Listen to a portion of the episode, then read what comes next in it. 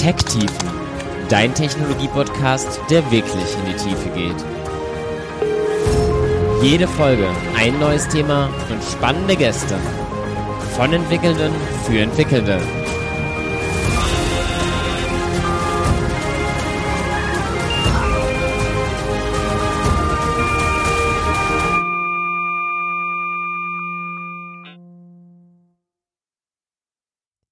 Ja, hallo und herzlich willkommen zur jetzt schon 37. Folge von Tech Tiefen.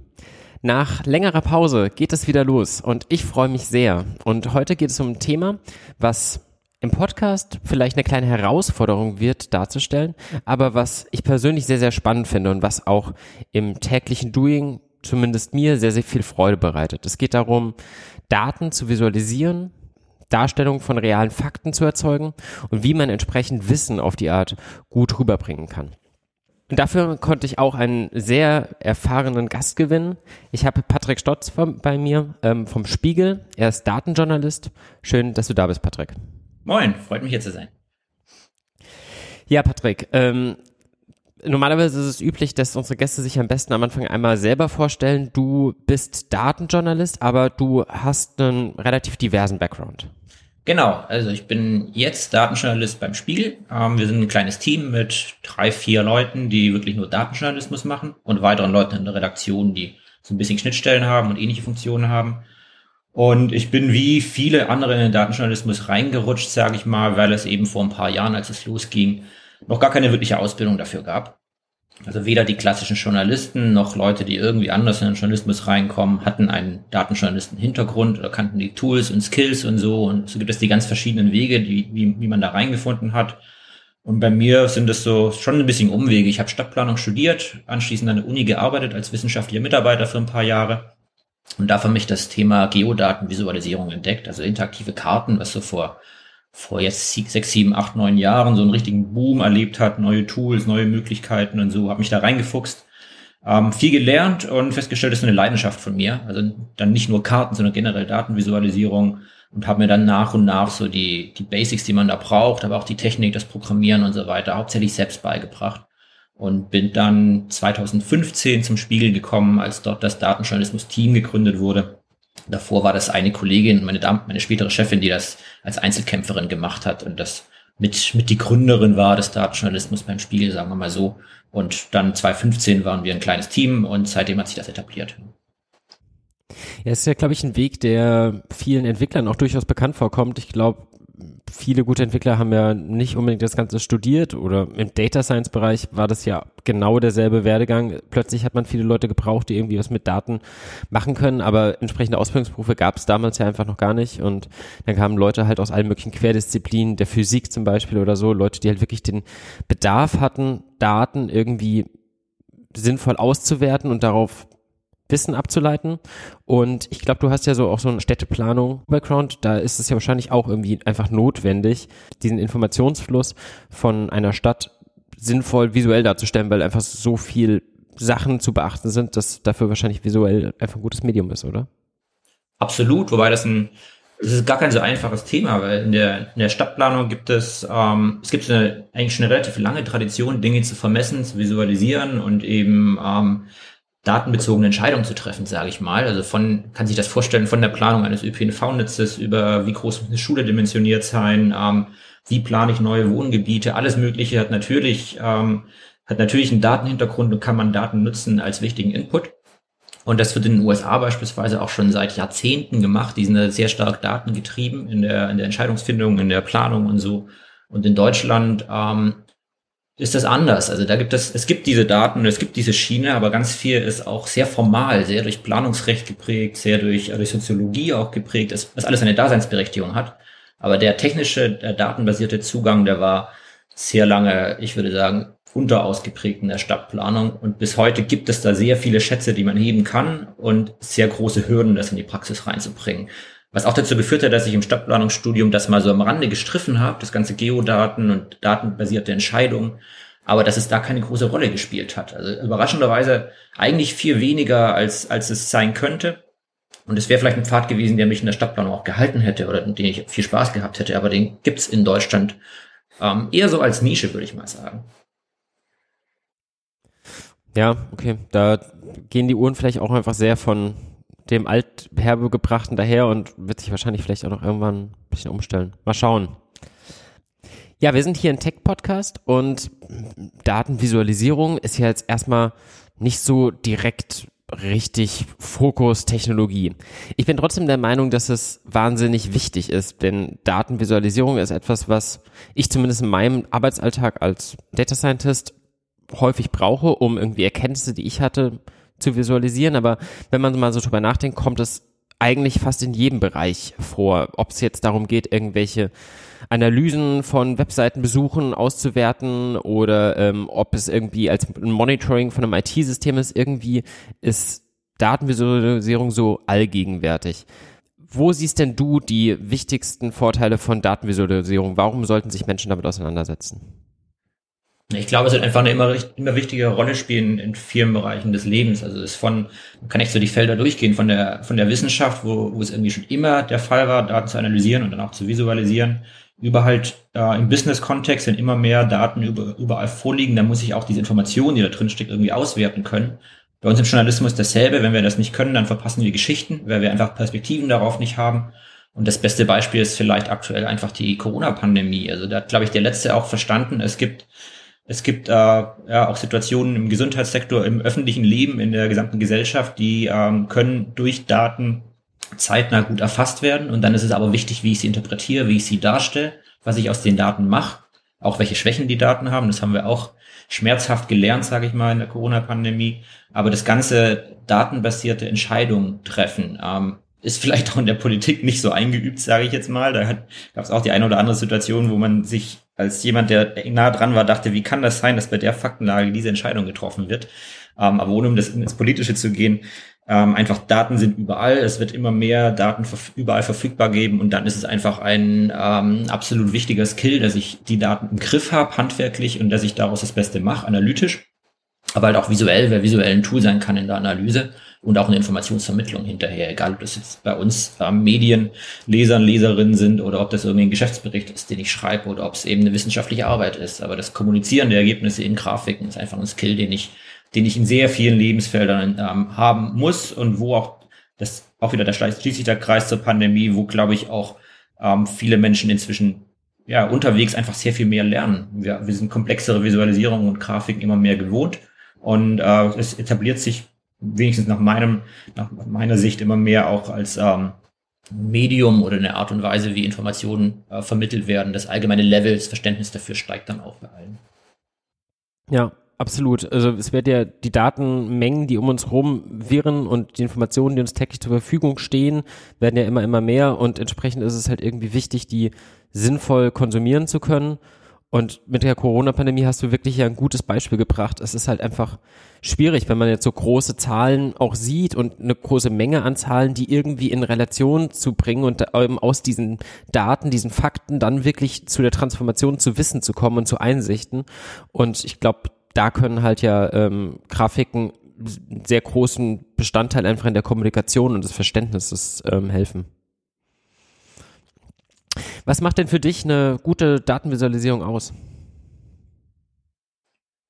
Ähm, es ist tatsächlich gar nicht so einfach. Ähm, in, in aller Kürze soll eine gute Datenvisualisierung ähm, für denjenigen, der sie, der sie, äh, der sie zu lesen bekommt, klar verständlich sein.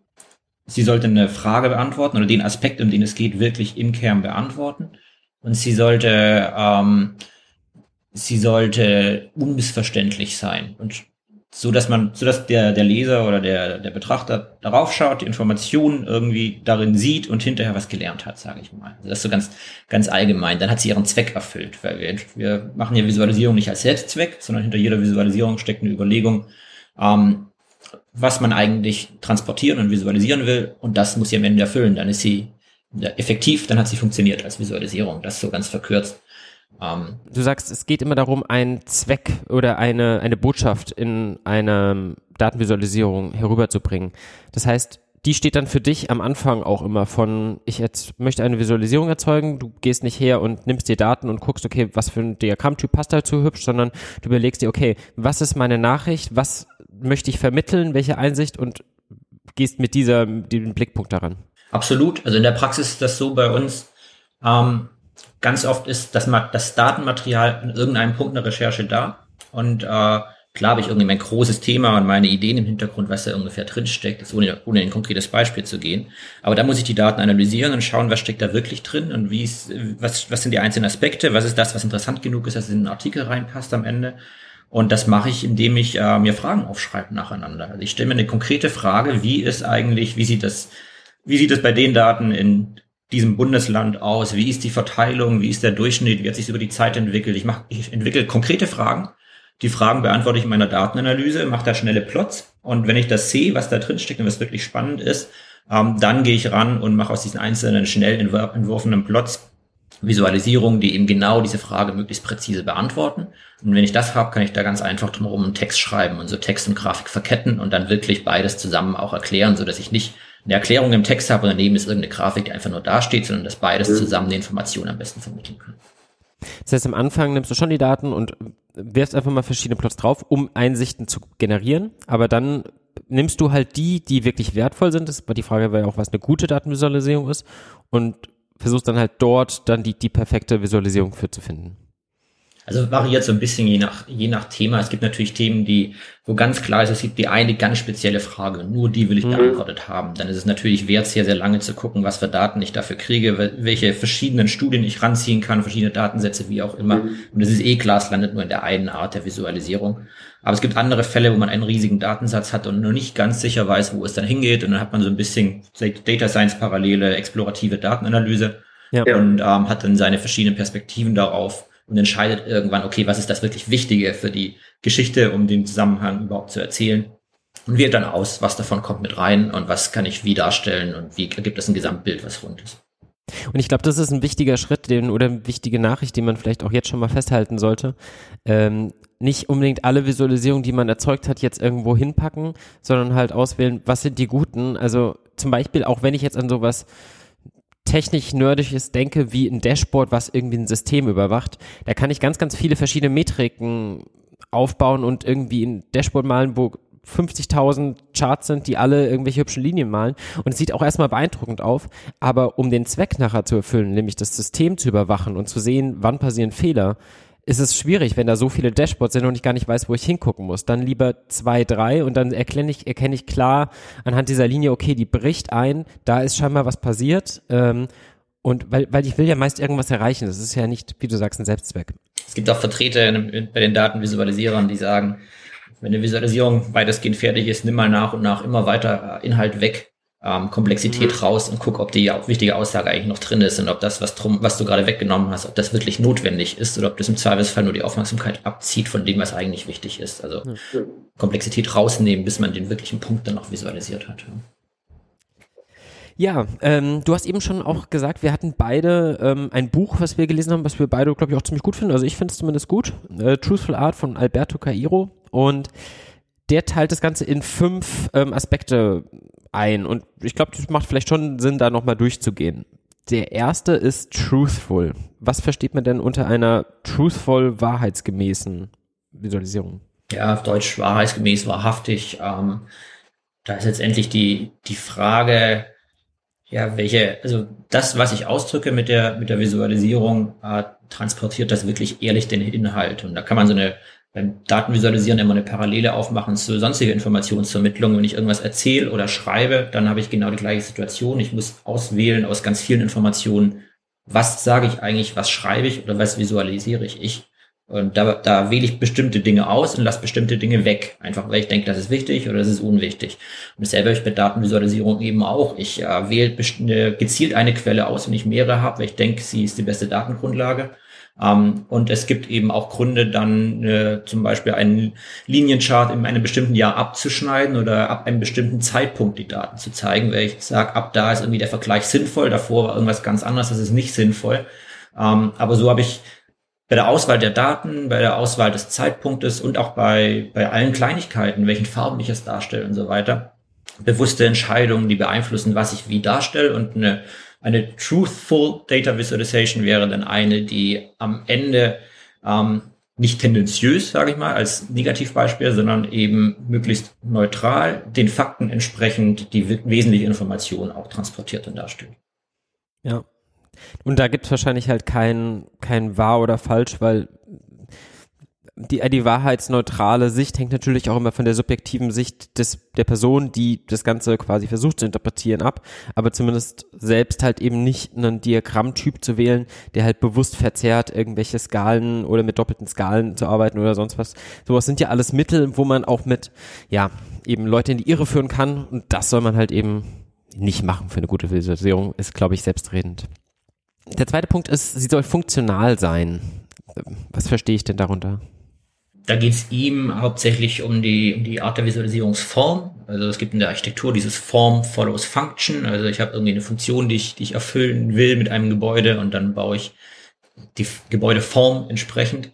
Ähm, aber letztendlich geht es um den Zusammen, um das Zusammenwirken zwischen dem, was ich ausdrücken will und der, ja, der Art und Weise, wie ich es darstelle. Also ich kann dieselben Daten in meinen x verschiedene Visualisierungstypen darstellen. Darauf kommen, kommen wir nachher noch, äh, können wir ein bisschen detaillierter noch eingehen, ob ich jetzt, ob ich jetzt ein Liniendiagramm nehme oder ein Säulendiagramm oder ein Scatterplot oder was auch immer, was, was aus, ausgefeilte Visualisierungsformen es noch gibt.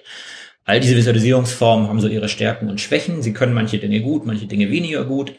Ähm, und die Wahl einfach, die Wahl der, ich sag mal, richtigen Visualisierungsform oder funktional während Visualisierungsform dann, wenn sie halt geeignet ist, die Daten, die ich darstelle, möglichst optimal zu präsentieren, sodass der Leser oder die Leserin am Ende auch die richtige Erkenntnis mitnimmt.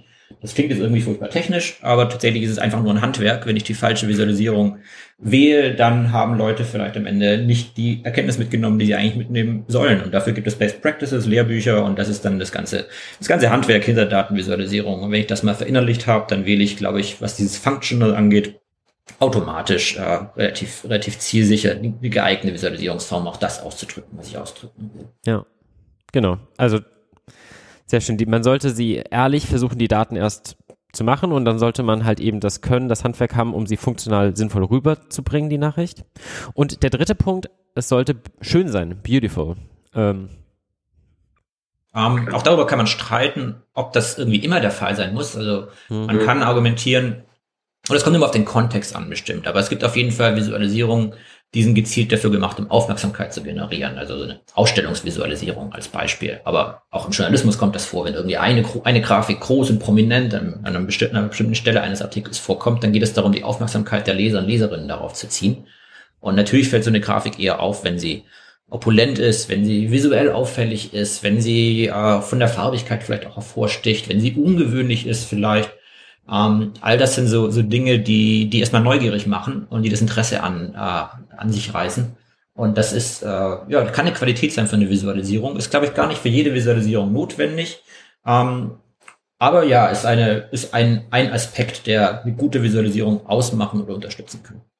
Ja, also vor allem sollte er vielleicht halt auch einfach dem Kontext entsprechend passend sein. Wenn eine Visualisierung für einen Zeitungsartikel, die kann natürlich auch ein bisschen opulenter oder, oder für ein cooles Magazin opulenter daherkommen, als jetzt vielleicht für einen wissenschaftlichen Fachartikel. Aber auch in dem sollte sie halt halbwegs hübsch sein und keine, weiß ich nicht, Comic Sans benutzen für, als Schriftart für die Zahlen oder dummes Beispiel, aber genau, sie sollte halt einfach so sein, dass man drauf guckt und sich denkt nicht kein Augenschmerz bekommt, klar. Ähm, jetzt wird es aber nochmal interessanter. Der nächste Punkt, der vierte Punkt, sie sollte insightful sein. Was versteht man denn darunter? Das hat für mich immer so ein bisschen, ein bisschen Ähnlichkeit auch zu dem Funktional. Funktional hatten wir gesagt, ähm, die Form, die ich gewählt habe, die, die hilft letztendlich, den Inhalt ähm, möglichst optimal zu vermitteln. Insightful ähm, wäre, wenn ich das wirklich gut gemacht habe, dann, dann schaffe ich es, dass die Leute ähm, am Ende eine Erkenntnis mitnehmen oder eine, auf, eine, auf eine Verständnisebene kommen, die sie ohne die Grafik nicht haben. Also ähm, das eine Information, die ohne eine Grafik schwer zu vermitteln ist, die zum Beispiel ähm, in langen Texten oder Tabellen versteckt ist, die kann ich äh, in einer richtigen Visualisierungsform eben dann auf einmal auf den Punkt bringen. Und äh, das ist das, was die Visualisierung dann leistet aus den Daten, die unübersichtlich sind, die einen großen Umfang haben, die die äh, Business-Kontext, die einfach immer fortwährend irgendwo vorliegen in Excel-Tabellen oder wo auch immer, die kriege ich dann durch die Visualisierung so kondensiert äh, präsentiert und vor allem dargestellt, dass ich auf einmal sehe, ah, da ist ja ein Trend dahinter oder da ist eine Entwicklung da. Und dann habe ich den, Lern den, den, Learning, den Lerneffekt ähm, und das, das Wesen, das in den Daten tiefer drin steckt, durch die Visualisierung hervorgehoben. Das wäre so Insightful. Mhm. Also zu einem neuen Punkt zu bekommen, etwas zu erkennen, was man halt sonst nicht erkannt hätte. Okay. Und der fünfte Punkt, und ich finde diese Qualities, die bauen schon irgendwie so aufeinander auf und ich stelle die mir schon so ein bisschen wie eine Pyramide vor, weiß ich nicht. Auf jeden Fall der letzte ist ja jetzt schon wirklich sehr groß, Enlightenment. Ähm, ja, was, was soll das sein? Das wäre vielleicht die, die Folge, wenn, wenn das Insightful äh, gut ist, also wenn das der Punkt vorher gut erfüllt ist, wenn ich was lerne aus den, wenn ich, wenn ich eine, ein, ein Muster beschreiben kann der Visualisierung, also angenommen, ich sehe einen Trend, der stetig nach oben zeigt, den ich vorher nicht erkannt habe in meinen Excel-Tabellen, jetzt sehe ich ihn in der Visualisierung, dann haben wir gesagt, das ist insightful. Das Enlightenment wäre dann letztendlich, wenn ich eine Schlussfolgerung daraus ziehen kann, äh, wenn ich wenn ich feststellen kann, ah ja, stimmt, seit 2017 sehe ich ja genau in meinem Business geht es in genau der ähm, dem Standort geht der Trend nach oben. Also ich, das ist natürlich sehr sehr vereinfacht jetzt dargestellt, aber ich habe halt am Ende einen wirklichen Mehrwert, weil ich was daraus gelernt habe ähm, und äh, ja, das ist der, der hoffentlich der, der Endeffekt, äh, wenn, wenn die ganzen Qualitäten erfüllt sind, dass ein, ein, ja, ich sag einfach, ein Mehrwert hat, dass ich es visualisiert habe. Ich kann was daraus ziehen und bin am Ende ja. schlauer als vorher. Mir fällt da ein Beispiel ein aus deiner Arbeit tatsächlich. Ähm, du hast mal eine hübsche Visualisierung gemacht rund ums Thema Windkraft und ähm, quasi einfach aufgezeigt, okay, wo haben wir überall wie viel Windkra Windkrafträder und so weiter. Und dann hast du den besonderen Faktor reingepackt, okay, was wäre denn, wenn diese bayerische 10H-Regel eigentlich überall wäre? Und dann sah die Karte plötzlich extrem leer aus. Und ähm, ja, dann, wenn man das halt diese plötzliche Offensichtlichkeit vorgeführt bekommt, dann kann man zumindest dann zu dem Schluss kommen, okay, diese Regel so würde halt für alle auf keinen Fall funktionieren. Entsprechend sollte man sie vielleicht kippen oder so, aber also das wären halt einfach eine, wir kommen von einer Einsicht jetzt wirklich zu einer konkreten Handlung, einer Aktion. Damit wäre quasi diese Nachricht dann auch wirklich final angekommen. Genau, in dem Fall ist es eine Visualisierung, die wirklich sehr zuspitzt zuspitzt, sage ich mal. Also es mhm. ist so, dass Bayern mit Abstand die schärfsten Regeln hat, was Abstände von Windrädern angeht. Ich muss die zehnfache Höhe eines Windrads entfernt sein von der nächsten Siedlung, was bei modernen Windrädern, die 200 Meter hoch sind, eben zwei Kilometer Abstand bedeutet. Das haben wir sonst nirgendwo im Bundesgebiet. Was aber auch heißt, dass in Bayern kaum Standorte übrig bleiben, wo ich Windkraft bauen kann, im Gegensatz zu anderen Bundesländern. Und äh, die bayerische Regierung sagt dann häufig, äh, sie hätten ja viel Solar und es wäre auch mit dieser Regelung wäre es möglich, in Bayern genügend Windkraft noch zu bauen. Ähm, das ist sehr umstritten, sagen wir mal so. mein Gedanke war dann einfach mal, ich mache ein Gedankenexperiment und ich nehme diese 10H-Regel, diese zehnfache Abstand um jedes Windrad und wende sie auf alle bestehenden Windräder in Deutschland an. Und wenn ich das mache, sehe ich halt, äh, die sind dann auf einer Karte sichtbar und jeweils rot eingefärbt, wenn innerhalb des Radius eine Siedlung ist und blau eingefärbt, wenn da nichts ist, also wenn das Windrad weiter betrieben werden könnte. Dann sehe ich, dass 72 Prozent war, glaube ich, die Zahl, 72 Prozent aller bestehenden Standorte, die wir heute haben, 72 Prozent aller Windräder wären nach der bayerischen Regelung nicht genehmigungsfähig. Ähm, sprich, wir können uns bundesweit es nicht leisten, diese Regel zu haben, die wir in Bayern haben. Und das, ja, das ist eine, das ist eine sehr zugespitzte Visualisierung aber es zeigt die Folgen einer, äh, einer Politikentscheidung mal auf eine andere Art und Weise, ähm, was glaube ich hilfreich ist, weil diese Diskussion oft nur ideologisch geführt wird und eben nicht über Daten und über die Konsequenzen von politischen Regeln, die am Ende äh, für uns alle für den Energieausbau in dem Fall folgen haben.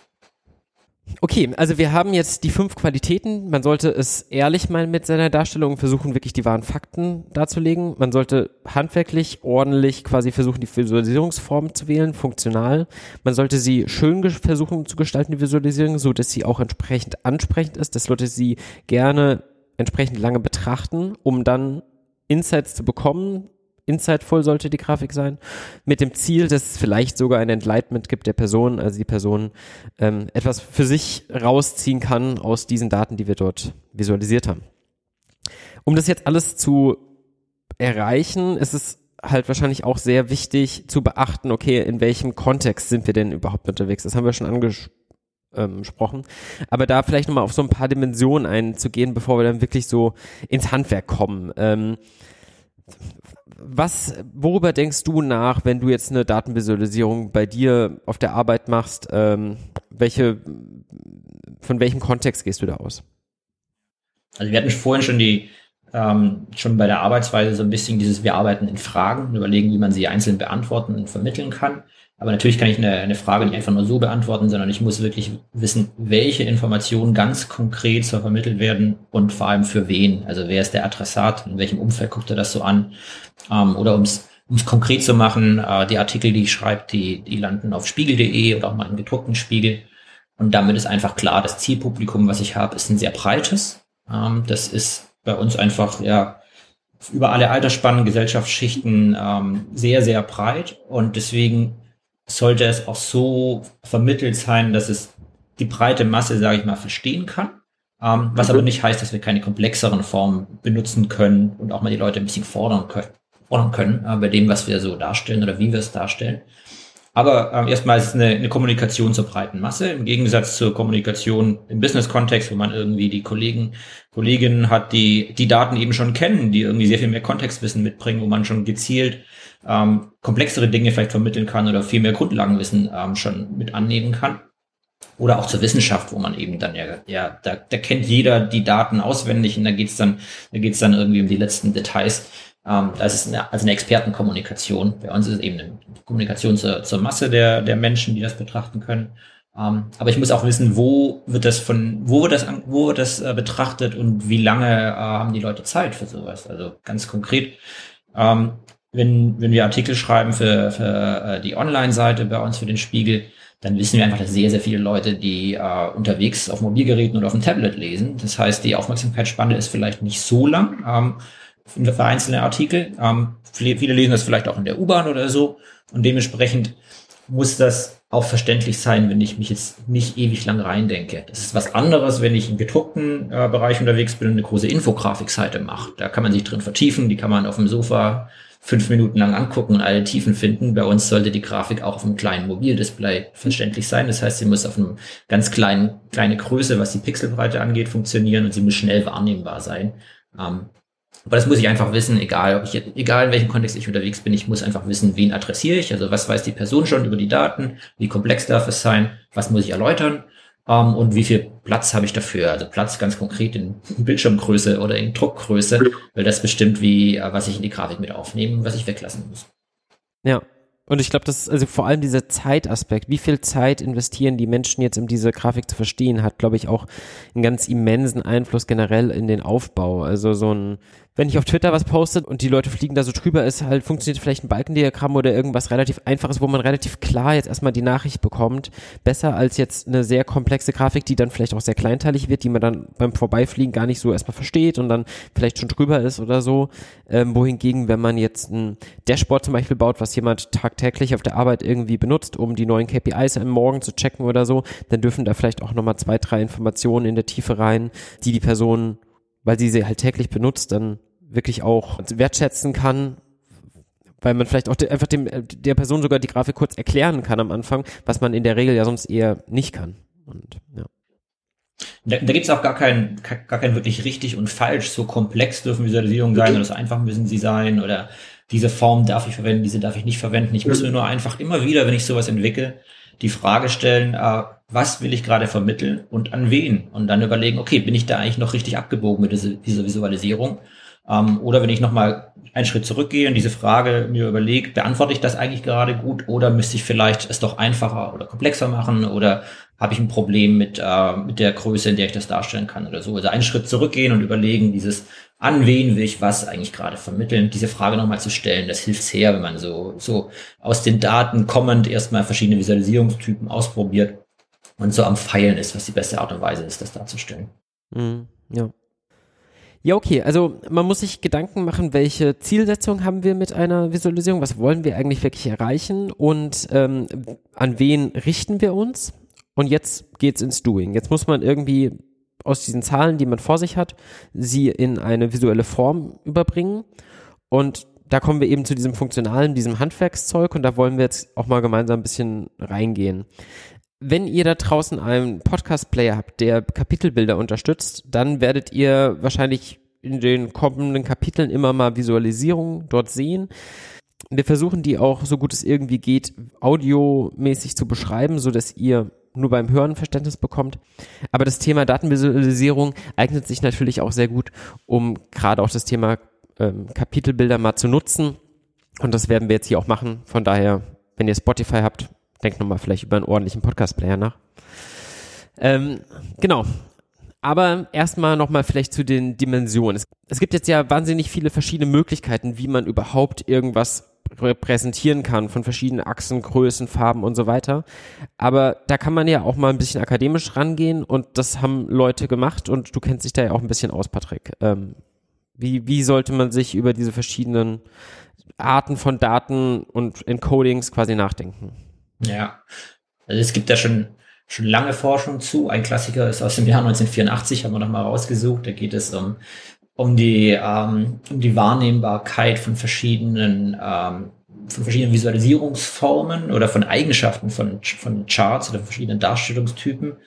Ähm, das kommt aus der Wahrnehmungspsychologie. Also da gucke ich mir an, wenn ich äh, Daten einmal in einem, äh, einmal als Farbe darstelle, Unterschiede als Farbe darstelle oder als unterschiedliche Balkenlänge oder als unterschiedliche Flächengröße, so als Beispiele, dann wie gut ist es eigentlich wahrnehmbar? Wie gut können Leute Unterschiede erkennen? Ähm, was natürlich im Hintergrund wichtig ist, weil ich immer mit meiner Grafik ja, das hatten wir vorhin, ich will die, die Dinge ja möglichst, möglichst gut rüberbringen, möglichst präzise darstellen und das äh, den Leuten ermöglichen, dass sie die besten Insights daraus ziehen können. Und deswegen ist solche Grundlagenforschung da durchaus wichtig, weil das wiederum dann Folgen hat für die für das Best Practice, einfach für die Auswahl, welche Chartform äh, wähle ich. Ganz konkret wurde in dieser, in dieser Studie von 1984 wurde untersucht, ähm, wenn ich jetzt meine, meine Daten habe und die haben ähm, mehrere Dimensionen, die ich darstellen will, dann kann ich die zum Beispiel ähm, eben eben darstellen über Positionen auf Achsen, also etwas ist etwas weiter rechts oder weiter links. Ähm, ich kann das über über Längen darstellen, also wie wie lang ist ein Balken. Ich kann das darstellen über über die Winkel, wie weit ist äh, die Winkel kann man sich am einfachsten erklären am, am Tortendiagramm, also wie groß ist jeweils der, der Winkel einer, einer Fläche. Und all das ist unterschiedlich gut wahrnehmbar. Und das ist so eine, mhm. so ein, wir können gleich mal die Hierarchie durchgehen, was nacheinander wie gut wahrnehmbar ist. Ich glaube, das, das schönste Beispiel ist tatsächlich der, der Pie-Chart, also der, das Kuchendiagramm, wie auch immer man es auf Deutsch oder Englisch nennt, im Vergleich zum, zum Balkendiagramm, da wird es am deutlichsten. Das ist der Klassiker, wenn ich, ähm, wenn ich Wahlergebnisse habe, ähm, dann sind die meistens dargestellt als Säulen und ich sehe nebeneinander stehend die Säulen und kann sehr gut erkennen, Partei A hat 31 Prozent, Partei A, B hat 32, 22 Prozent und so weiter. Also ich sehe die Unterschiede sehr, sehr gut.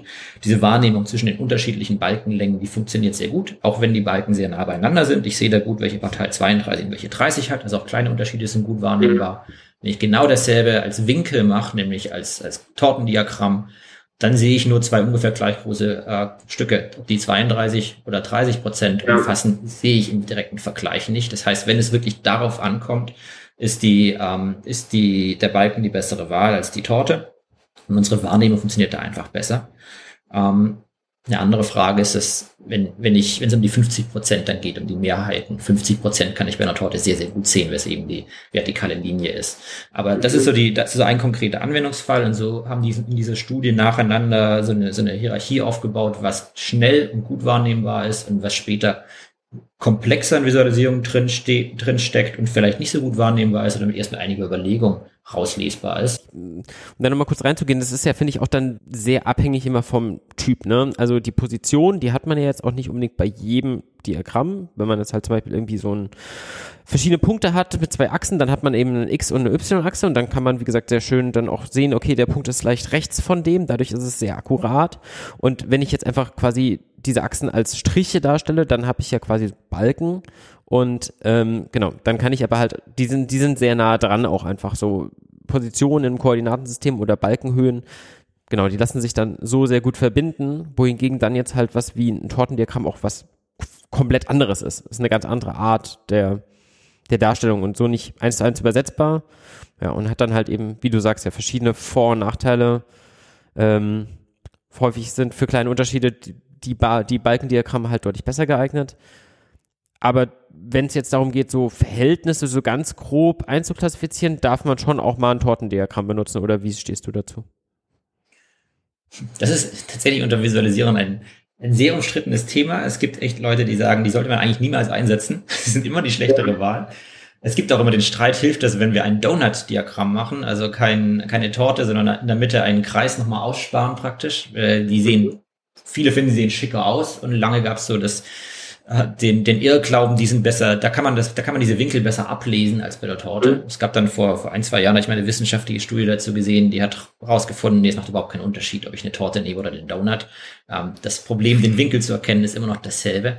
Ähm, ich würde sagen, sie sind, es hängt sehr von der Einzelfrage ab. Ich kann mit der Torte in der Torte kann ich gut den Anteil von einem Stück am Ganzen darstellen. Also ob ich irgendwie 30, 40, 50 Prozent habe, einer einzelnen Größe, das kann ich noch ganz gut erkennen. Ähm, ich kann dieser, diesen Fall 50 Prozent, ich kann sehr gut sehen, ob mehrere Parteien beispielsweise über die 50 Prozent Hürde kommen und fast die eine Hälfte der Torte mehr oder diese, die, die Farben dieser Parteien mehr als die Hälfte, das sehe ich auch sehr gut. Ähm, das funktioniert. Was halt nicht funktioniert, ist der Größenvergleich zwischen den Tortenstücken. Da ist die Torte dann wirklich die, falsche Wahl. Also es kommt wirklich ja. darauf an, was ist genau, was will ich, wieder die, die alte Frage, was genau will ich transportieren? Ähm, und dann muss ich an der Torte eben messen, kann die Torte das oder kann sie es nicht? Ja. ja, kann man ja auch einfach mal ausprobieren, dann beide mal plotten und mal schauen, wie Leute darauf reagieren. Ich habe immer so das Gefühl, ähm, genau, wenn ich halt zum Beispiel fünf verschiedene Parteien habe und alle sind irgendwie in so einem Spektrum von irgendwie 50 bis 5 Prozent oder so, dann äh, kann man da mit dem Balken das sehr schön darstellen. Wenn ich jetzt aber zum Beispiel nur zwei Parteien hätte oder zwei Sachen, die ich darstellen möchte. Und das eine hat 90 Prozent und das andere 10. Dann finde ich es tatsächlich schwer zu sagen jetzt bei Balken, der eine ist halt viel höher als der andere. Das sieht man offensichtlich. Aber wie viel höher ist der? Oder 25 zu 75. So. Das kann ich bei einer Torte finde ich jetzt fast besser darstellen. Oder ich bekomme zumindest sehr schnell ein Gefühl, okay, der eine ist halt deutlich mehr, aber der andere ist noch irgendwie halbwegs klar erkennbar oder es ist fast gar nicht. Und also, aber je mehr Stücke das werden, desto schwieriger wird's auch wieder. Und weiß ich, wahrscheinlich macht es dann auch Sinn, einfach auszuprobieren, oder? Genau, es macht Sinn auszuprobieren und was du gerade sagst, je mehr Stücke, umso schwieriger wird es. Also auch so eine Daumenregel. Wenn man, wenn man schon Tortendiagramme macht, meistens, wenn man sehr, sehr viele Stücke hat, merkt man von selbst, dass sie dann keinen Sinn mehr ergeben oder dass es dann Sinn macht, Dinge zusammenzufassen. Also wenn ich, ähm, wenn ich irgendwie 15 Parteien habe, die in einem Parlament sind, dann ist natürlich das Tortendiagramm absolut unleserlich. Ich kann aber natürlich ja. nach wie vor die zwei Parteien, die die Koalition bilden, in einer Farbe jeweils darstellen und den ganzen Rest zu grau zusammenfassen zu einem Rest. Mhm. Dann habe ich das Verhältnis zwischen diesen beiden und dem Rest. Das ist verständlich. Nur wenn ich dann mhm. alle 15 mit einer Farbe äh, versehe, dann ist überhaupt nichts mehr lesbar. Also zusammenfassen, ja. zu, zusammenfassen von restlichen zu einer Kategorie, es hilft dann auch, um die Anzahl der Tortenstücke zu reduzieren und um im Tortendiagramm doch was machen zu können.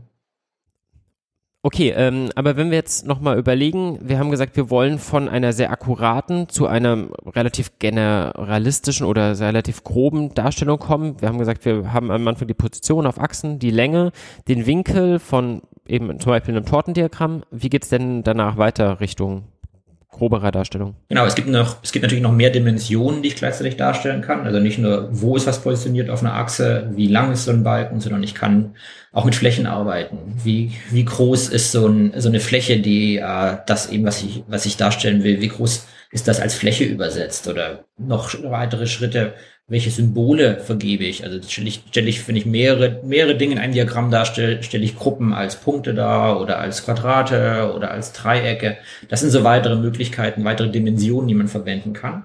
Und genau diese Hierarchie, die wir hatten, das werden dann auch die Sachen, die aber die schwerer wahrnehmbar sind. Also man muss genauer hingucken, um wirklich was zu verstehen. Also ich kann sehr einfach verstehen, ist was weiter rechts oder weiter links. Ähm, ich kann sehr einfach verstehen, ist die, die Länge von Balken größer oder kleiner. Ähm, dann hatten wir schon die Winkel, die ich irgendwie äh, noch, die ich schon schwerer lesen kann, aber die diese Dimensionen sind, die dann, die dann kommt. Und danach kommt irgendwann der Grö die Größenvergleich zwischen verschiedenen Flächen. Wenn ich verschiedene Flächen nebeneinander sehe, dann sind sehr große Unterschiede einfach wahrnehmbar, aber kleine Unterschiede sind zumindest echt schwer. Oder wenn es um die Abschätzung geht, vor allem bei, bei Kreisen. Ich sehe zwei, zwei Kreise nebeneinander. Einzuschätzen ist der eine Kreis halb so groß oder drei Viertel so groß wie der andere, ist unglaublich schwer. Also es ist so eine Dimension, die ist schwerer wahrnehmbar. Symboltypen? Ist es irgendwie ein Quadrat oder ist es, ähm, ist es äh, eine andere, andere Form? Ähm, das kann in einem, das, kann, das denken wir jetzt erstmal, das ist ja ganz einfach, aber ich muss, wenn ich, wenn ich so ein Diagramm habe und da sind äh, das sind einzelne Dinge in, äh, in als Quadrate enkodiert, andere als Kreise, nächsten als Dreiecke. Dann ist das nichts, was ich intuitiv verstehe. Ich muss in die Legende gucken, um nachzulesen. Okay, was war jetzt nochmal der Kreis? Was war das Quadrat? Also ich muss so hin und her springen. Also es ist wahrnehmbar, aber auch wieder mit so einem, einmal drüber nachdenken. Und so geht mhm. es weiter. Es gibt dann noch verschiedene, man kann auch mit, mit Farben arbeiten, äh, verschiedene Helligkeitsstufen und so weiter. Da können wir gleich noch, noch ein bisschen mehr drauf eingehen. Aber das wird halt immer komplexer. Ähm, mhm. Und die Unterschiede sind immer schwerer wahrnehmbar. Man, das, was nicht heißt, dass man das nicht verwenden sollte als Möglichkeiten der Darstellung. Man muss sich nur bewusst sein, ähm, was schnell verständlich ist und was erst mit einigen Nachdenken oder mit Nachschlagen oder mit mehreren Sekunden draufgucken verständlich ist. Ja, Genau, und dann halt auch überlegen, wie viel Komplexität brauche ich, wie viele verschiedene Darstellungen und entsprechend halt vielleicht mit den oberen anfangen. Erstmal irgendwie was, die wichtigen Informationen auf die XY-Achsen vielleicht legen oder sowas und die sekundär wichtigen Informationen oder die, die dann im Kontext wichtig sind, dann vielleicht auf sowas wie die Farbe. Das merkt man aber meist auch relativ schnell. Ja. Okay, ja, dann ähm, wollen wir vielleicht mal rübergehen zu verschiedenen Diagrammtypen und Datenvisualisierungen. Und da gibt's ja wirklich eine ganze Menge. Ähm, wir haben da auch mal eine kleine Linksammlung zusammengestellt und die findet ihr dann auf jeden Fall auch in den Show Notes. Genau, da kann man einfach mal reingehen, sich im, inspirieren lassen. Möchtest du irgendwelche besonders hervorheben von denen, Patrick? Ähm, ja, wir können, wir, ich glaube, alle drei können wir einmal kurz nennen, das hilft schon. Ähm, mhm. Den, den DataVis Catalog, den, den du rausgesucht hast, das ist so der Überblick über alle gängigen Visualisierungsformen, sage ich mal. Da kann ich nochmal nachschlagen, was gibt es eigentlich so an Standardtypen. Ähm, mhm. Und auch so ein bisschen, wofür sind sie geeignet. Das sind so das, das Standardvokabular, würde ich, würde ich mal, würde ich so, würde ich mal bezeichnen. Dann habe ich noch einen Link mitgebracht, der Xenographics heißt diese Homepage von Martin Lambrechts, das ist ein Datenvisualisierer aus Belgien.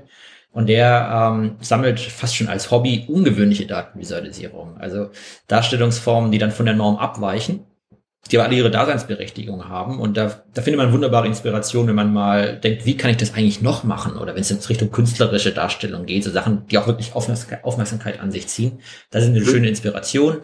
Und das dritte ist von der Financial Times. Ähm, Visual Vocabulary nennen das, das ist letztendlich eine Art, eine kleine Anleitung zur Auswahl, welche Visualisierungstyp sollte ich eigentlich verwenden. Also da findet man viel von dem, was wir gerade hatten, so die, die einfachen Formen und irgendwie Position und Länge und dann wird es irgendwann komplizierter mit den Winkeln und den Flächen. Da findet man viel davon wieder. Da ist immer die Frage, wie viel Dimensionen hat mein Datensatz ähm, und was sind dann gute Darstellungsformen, wenn ich eben zwei Dimensionen habe. Welcher Darstellungsform kann ich da landen? Dann sehe ich die verschiedenen Alternativen ich glaube auch eine kurze Beschreibung jeweils, was die Vor- und Nachteile sind. Das ist so ein bisschen, man könnte sagen, das Cheat Sheet in der, in der, äh, in der Programmiererlogik, das Cheat Sheet, um die richtige Datenvisualisierungsform zu finden. Also alle drei sind, sind ein, ein Blick auf jeden Fall wert. Ja. Ja, ja, tatsächlich, äh, vor allem das von der Financial Times, das Visual Vocabulary, fand ich sehr schön, hab ich, kannte ich noch nicht, aber ja, gibt wirklich so eine gute Idee, wenn man einfach mal sich jetzt damit ein bisschen tiefer auseinandersetzen möchte, man kommt halt her und sagt, okay, ich habe hier Daten. Und ich mache es jetzt nicht so, wie ich es immer gemacht habe, sondern ich habe gehört, ich soll da mal drauf Wert legen, da mal reinklicken, mal überlegen, was empfehlen die, dann ist man schon mal irgendwie einen guten Schritt weiter, glaube ich, weil die, die fand ich sehr passend so, ja.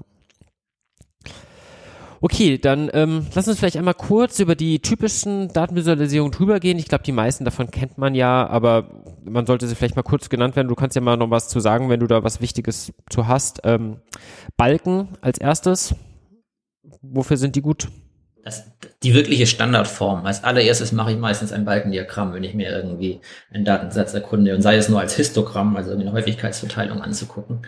Ähm, also letztendlich die, die Standardform, um, ähm, um Häufigkeiten zu zeigen, um verschiedene, um verschiedene zum Beispiel Parteien eben wieder zu vergleichen. Wir hatten das, das Beispiel hatten wir schon, da kennt es glaube ich auch jeder her. Also mit die einfachste Form.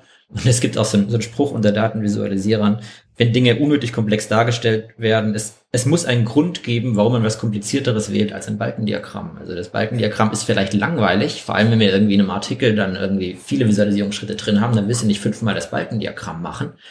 Aber wenn das Balkendiagramm das beste Mittel ist, um die Informationen zu, zu rüberzubringen, dann brauche ich schon einen guten Grund, was anderes zu wählen. Also das ist so die Standardform. Nicht sexy, aber ja. man sollte sie, glaube ich, erstmal ausprobieren und gucken, ob man das, was man vermitteln will, mit dem Balkendiagramm auch schon gut darstellen kann.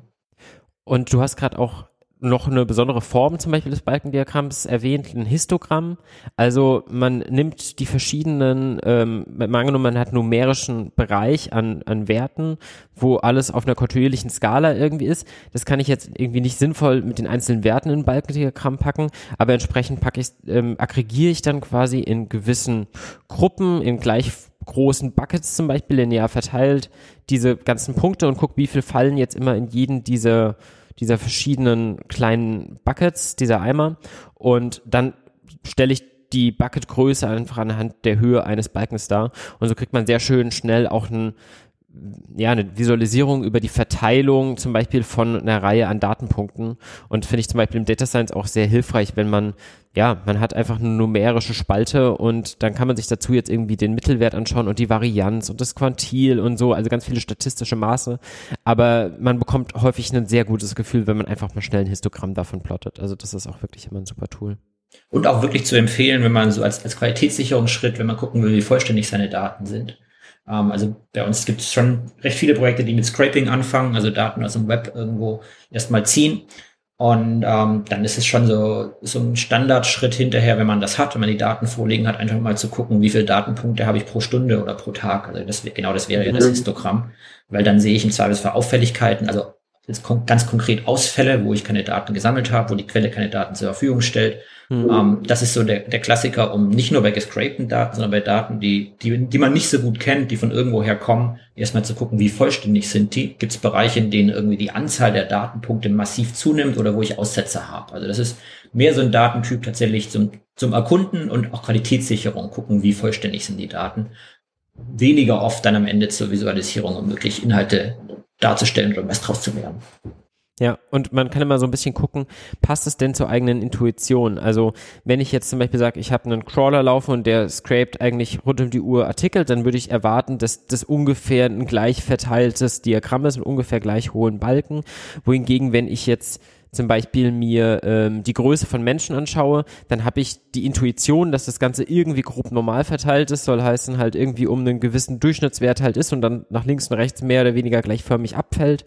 Und genau, dann kann man erstmal gucken, okay, passen denn meine Daten so mit meiner Intuition zusammen, so ganz grob. Dafür sind die natürlich super, so Histogramme, eine Form von Balkendiagrammen. Genau, dann ähm, vielleicht weiter äh, Tortendiagramme. Haben wir auch schon ein bisschen drüber ähm, geredet und wie verrufen sie sind. Genau, ich glaube, das meiste ist dazu gesagt. Also wie gesagt, es gibt den alten Streit zwischen Torten und Donuts, wo meine Erkenntnis letztendlich ist, die schenken sich nicht viel, da kommt es ja dabei raus. Ähm, sie taugen Sie taugen das Darstellen von, von einem oder wenigen Tortenstücken am Ganzen. Sie taugen nicht für Vergleich zwischen den Größen von verschiedenen Tortensegmenten. Und was auch nicht gut geht, auch immer wichtig, mehrere Torten nebeneinander stellen kann man auch sehr schwer vergleichen. Also wenn ich jetzt mhm. das Wahlergebnis einer Bundestagswahl als Torte darstelle, und das für 2017 und 2021 machen, habe dann zwei Tortendiagramme nebeneinander stehen, super schwer da rauszulesen, ob die einzelnen Tortenstücke vom linken und vom rechten Diagramm, wie die sich von den Größenverhältnissen verhalten. Also auch mehrere Torten untereinander vergleichen ist sehr, sehr schwierig. Dann die nächste Form, Linien und Area Charts. Ähm, ja, ähm, sag doch da mal zu, was ist das überhaupt? Liniendiagramme werden meistens gewählt oder sehr, sehr oft gewählt, wenn es um die Entwicklung über Zeit geht. Also das das Beispiel, was glaube ich jeder vor Augen hat, äh, aktuell ist aus den letzten Jahren die Entwicklung der, der Inzidenz oder der, der Corona-Neuinfektion. Also ich habe einen täglichen Wert, ähm, wie viele Menschen haben sich infiziert oder wie viele bestätigte, Infektion, bestätigte Infektionen haben wir. Und der Wert ändert sich jeden Tag ähm, und ich trage das auf die Dauer auf der X-Achse auf, auf der X-Achse Datumsachse, auf der Y-Achse die Anzahl, die Inzidenz oder die Anzahl der Infektionen. Und dann sehe ich halt in dem, in dem Liniendiagramm die, die einzelnen Wellen und die Entwicklung und die Trends, Trends äh, kann ich da sehr gut ablesen. Ähm, als Area Chart ist es in der simpelsten Logik ist ein Area Chart einfach nur die Fläche eingefärbt unter der Linie. Wenn ich nur eine einzige Linie darstelle, ist dann nur ein visueller Effekt, dass ich nicht so eine leere, alleinstehende Linie habe, sondern dass ich die Fläche unten drunter fülle. Ähm, aber man kann das auch stapeln und da wird es beim Area Diagramm dann spannend. Also im Liniendiagramm, wenn ich mehrere Linien darstelle, dann ähm, Nehmen wir noch, nehmen wir wieder das Corona-Beispiel. Ich vergleiche mehrere Länder. Jede Linie würde ein, ein Land zeigen. Dann kann ich die Länder untereinander vergleichen mit den Linien. Mhm. Einfach, wann, wann geht sie nach oben, wann geht sie nach unten im Land A und B. Und im Area-Chart ähm, habe ich die Möglichkeit, die Linien aufeinander zu stapeln. Das macht dann mhm. Sinn, wenn ich zum Beispiel globale Corona-Zahlen mir angucken will, also weltweit, wie viele Corona-Infektionen gab es. Und dann hast du eine Fläche für jeden einzelnen Kontinent. Dann hast du aufeinander gestapelt die verschiedenen Kontinente und man würde gut erkennen in den Phasen, an welchen Phasen der, der Pandemie, in welchem, äh, welchem Kontinent äh, die Zahlen wie hoch waren, also welche Kontinent hat welchen Anteil, kann ich da ablesen. Und ich sehe trotzdem noch, weil sie aufeinander gestapelt sind, die Gesamtzahl, die wir global hatten, Infektionen. Also es ist letztendlich eine Stufe mehr an Komplexität obendrauf, aber von der Logik her dasselbe. X-Achse meist die Datumsachse, Y-Achse ja. die Anzahl, eben für eine, eine Größe oder für mehrere Größen aufeinander gestapelt. Ja.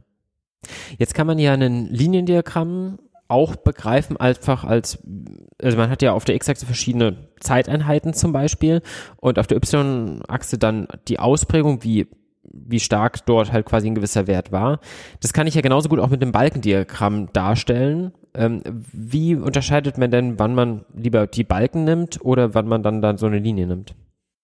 Der, der einfachste Fall ist der, wenn ich äh, verschiedene Kategorien darstelle, wie bei der Wahl. Bei der Wahl ist es so, ich habe ich hab verschiedene ähm, Parteien, das sind einzelne Entitäten, dementsprechend sind das einzelne Säulen, die nebeneinander stehen. Mhm. Ähm, das ist klar, die kann ich auch gar nicht als Linie zeichnen, das sind ja verschiedene Dinge. Mhm. Ähm, wenn ich, wenn ich ein Ding habe, was sich über Zeit verändert, ist es intuitiv erstmal die Linie, die ich zeigen würde, weil mhm. letztendlich sind das ist eine Größe, die sich kontinuierlich entwickelt. Ähm, aber dann kann, kann ich das letztendlich in manchen Fällen als, kann ich beides wählen. Gehen wir mal zurück zur Windkraft, die wir vorhin schon als Beispiel hatten. Ich kann natürlich für Bayern oder für ein Bundesland auch gucken, wie viele Windräder wurden in einem Quartal neu gebaut. Ähm, dann kann ich für jedes Quartal einen Balken oder eine Säule äh, zeichnen oder ich kann die Spitzen der Säulen nehmen und eine Linie durchziehen, kann ich beides machen. Da kommt am Ende auch ungefähr dasselbe raus visuell. Ähm, es gibt Leute, die argumentieren, das einzelne Quartal, da will ich genau die Höhe ablesen, da will ich über dem Balken vielleicht sogar das Label stehen haben, wie viele Windräder es exakt waren. Deswegen ist jedes Quartal eine Einheit, die ich angucke, dann soll das auch ein einzelner Balken sein.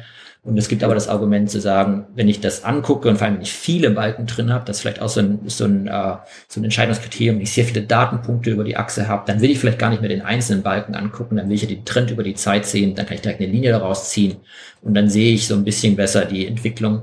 Ähm, weil wenn sehr, sehr viele Datenpunkte werden, dann werden so dünne Balken schlecht wahrnehmbar und die Linie ist besser wahrnehmbar. Aber sie sind in dem, dem Fall wirklich schon verwandt. Ja, okay. Also wenn es wirklich unterschiedliche Entitäten sind, dann gucke ich vor allem erstmal zum Balkendiagramm äh, und wenn es irgendwie so einen gewissen Bezug gibt zwischen diesen ganzen verschiedenen Werten, die ich auf der X-Achse abtrage, wie zum Beispiel Tage, die ja immer aufeinander folgen, dann ähm, liegt die Linie nahe. Eine Sache, die ich noch eben gedacht habe, ist, theoretisch kann ich beides machen mit einer Y-Achse, die bis zur Null runtergeht oder ähm, auch eben nicht, sondern bis dahin, aber bei einer Linie finde ich es irgendwie halbwegs plausibel und intuitiv, dass die Y-Achse eben nicht bis zur Null geht, wohingegen bei einem Balken das irgendwie sehr untypisch ist, dass man nicht als, als, als Ursprungspunkt quasi die Null hat. Ist das nur meine? Nee, ist schon so, ne? Ist auf jeden Fall so und ist auch so eine, so eine Grundregel, dass man ja, die Y-Achse bei, bei Säulendiagrammen also wenn die, wenn die Säulen nach oben gehen, sagt man Säulendiagramme, wenn sie von rechts nach links gehen, sagt man Balkendiagramme. Das ist aber auch nur so eine, so eine, so eine Paragraphenreiterei fast schon. Aber dass man sie dann nicht abschneidet. Bei der Linie kann man das hingegen machen.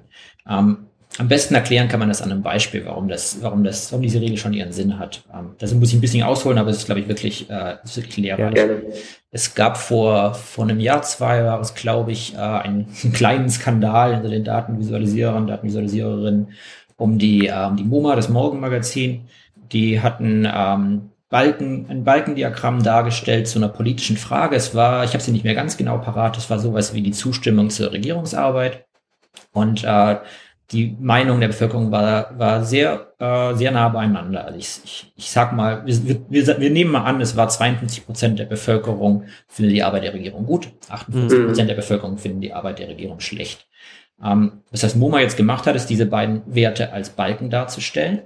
Nur war der Unterschied zwischen diesen beiden Balken immens. Also der Balken mit den 52 Prozent, der war ungefähr 50 Prozent länger als der Balken mit den 48 Prozent. Mhm. Der Unterschied war übertrieben visuell.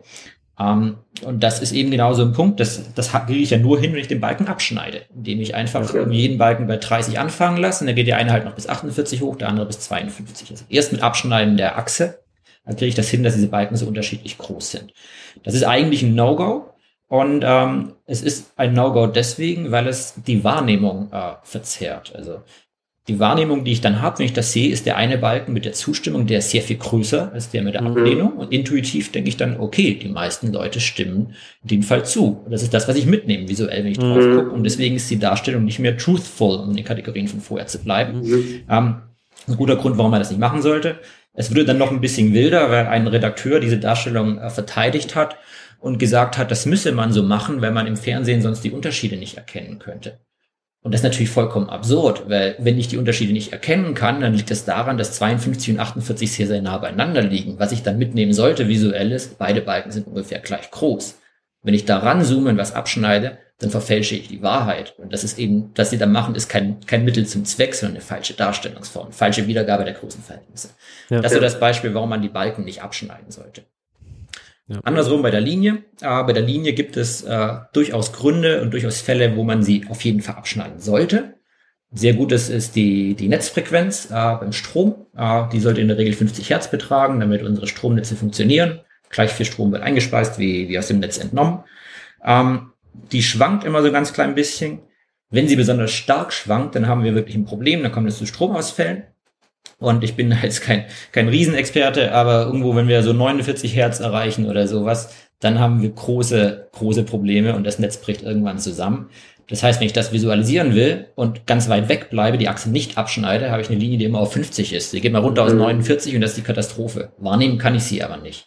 Die einzige Art und Weise, wie ich das wahrnehmen kann, ist sehr, sehr nah ranzugehen. Ich zeige ja noch den Bereich zwischen 49 und 51 oder so, schneide die Achse ab und erst dann sehe ich die wirklich wichtigen Unterschiede in der Linie. Wird auch bei Börsencharts, bei, bei Wirtschaftsdaten häufiger gemacht, wo ich halt eine konstante Entwicklung auf einem sehr geringen Niveau habe. Da ist es, da muss, da muss ich abschneiden, damit ich das Wesentliche sehe. Und deswegen mhm. wird das bei Liniendiagrammen sehr viel häufiger gemacht und ist meistens häufiger zweckmäßig als bei Säulen, wo es eigentlich ein No-Go ist. Und diese Regeln sind keine wirklich völlig festen Regeln. Es hilft schon immer, sich zu überlegen, was zeige ich da genau und was bedeutet das. Aber das kann man sich schon merken. Das, wenn man Achsen abschneidet, dann sollte man sehr gut überlegen, ist, hat das seinen Grund, äh, zeige ich damit die, die Wahrheit oder die, die will ich das, was in den Daten drin steckt, eigentlich jetzt noch, noch richtig ab, nicht äh, richtig ab. Ja.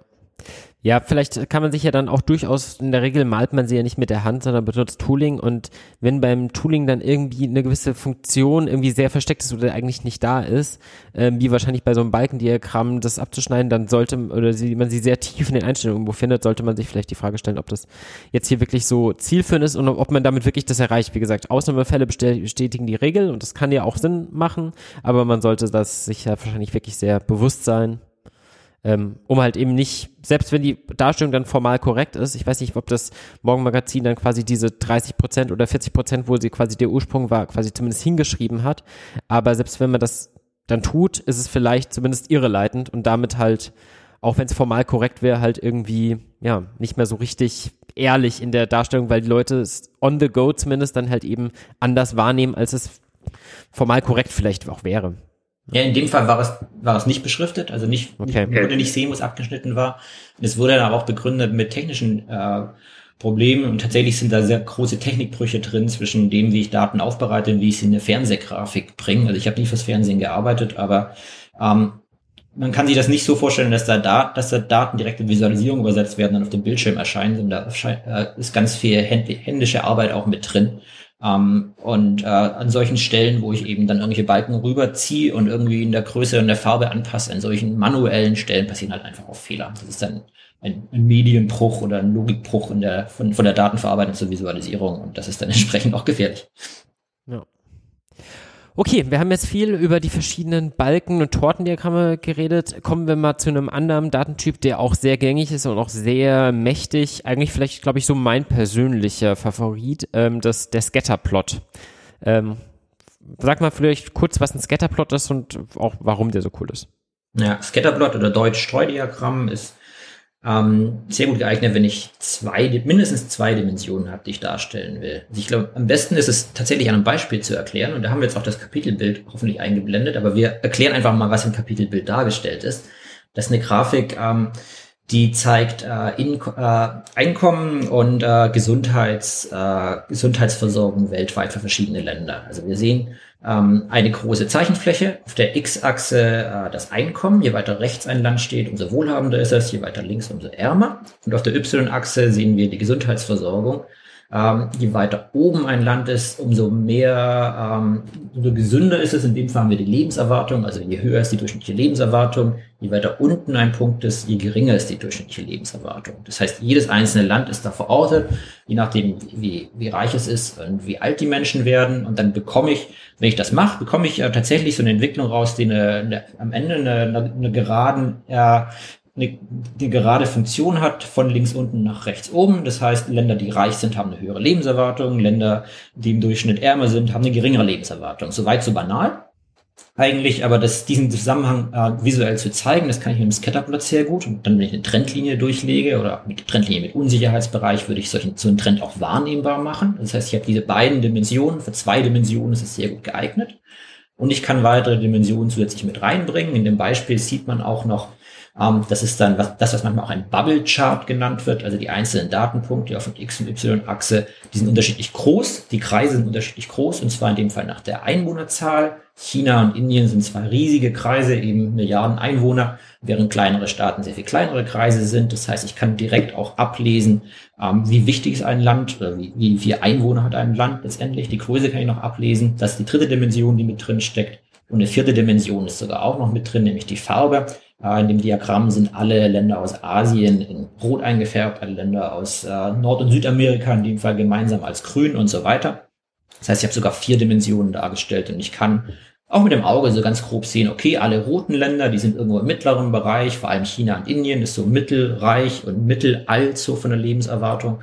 Ähm, das heißt, ich kann vier Dimensionen auf einmal darstellen, aber allein schon das Darstellen von zwei Dimensionen und der Zusammenhang dazwischen ist so der klassische Anwendungsfall von Scatterplot.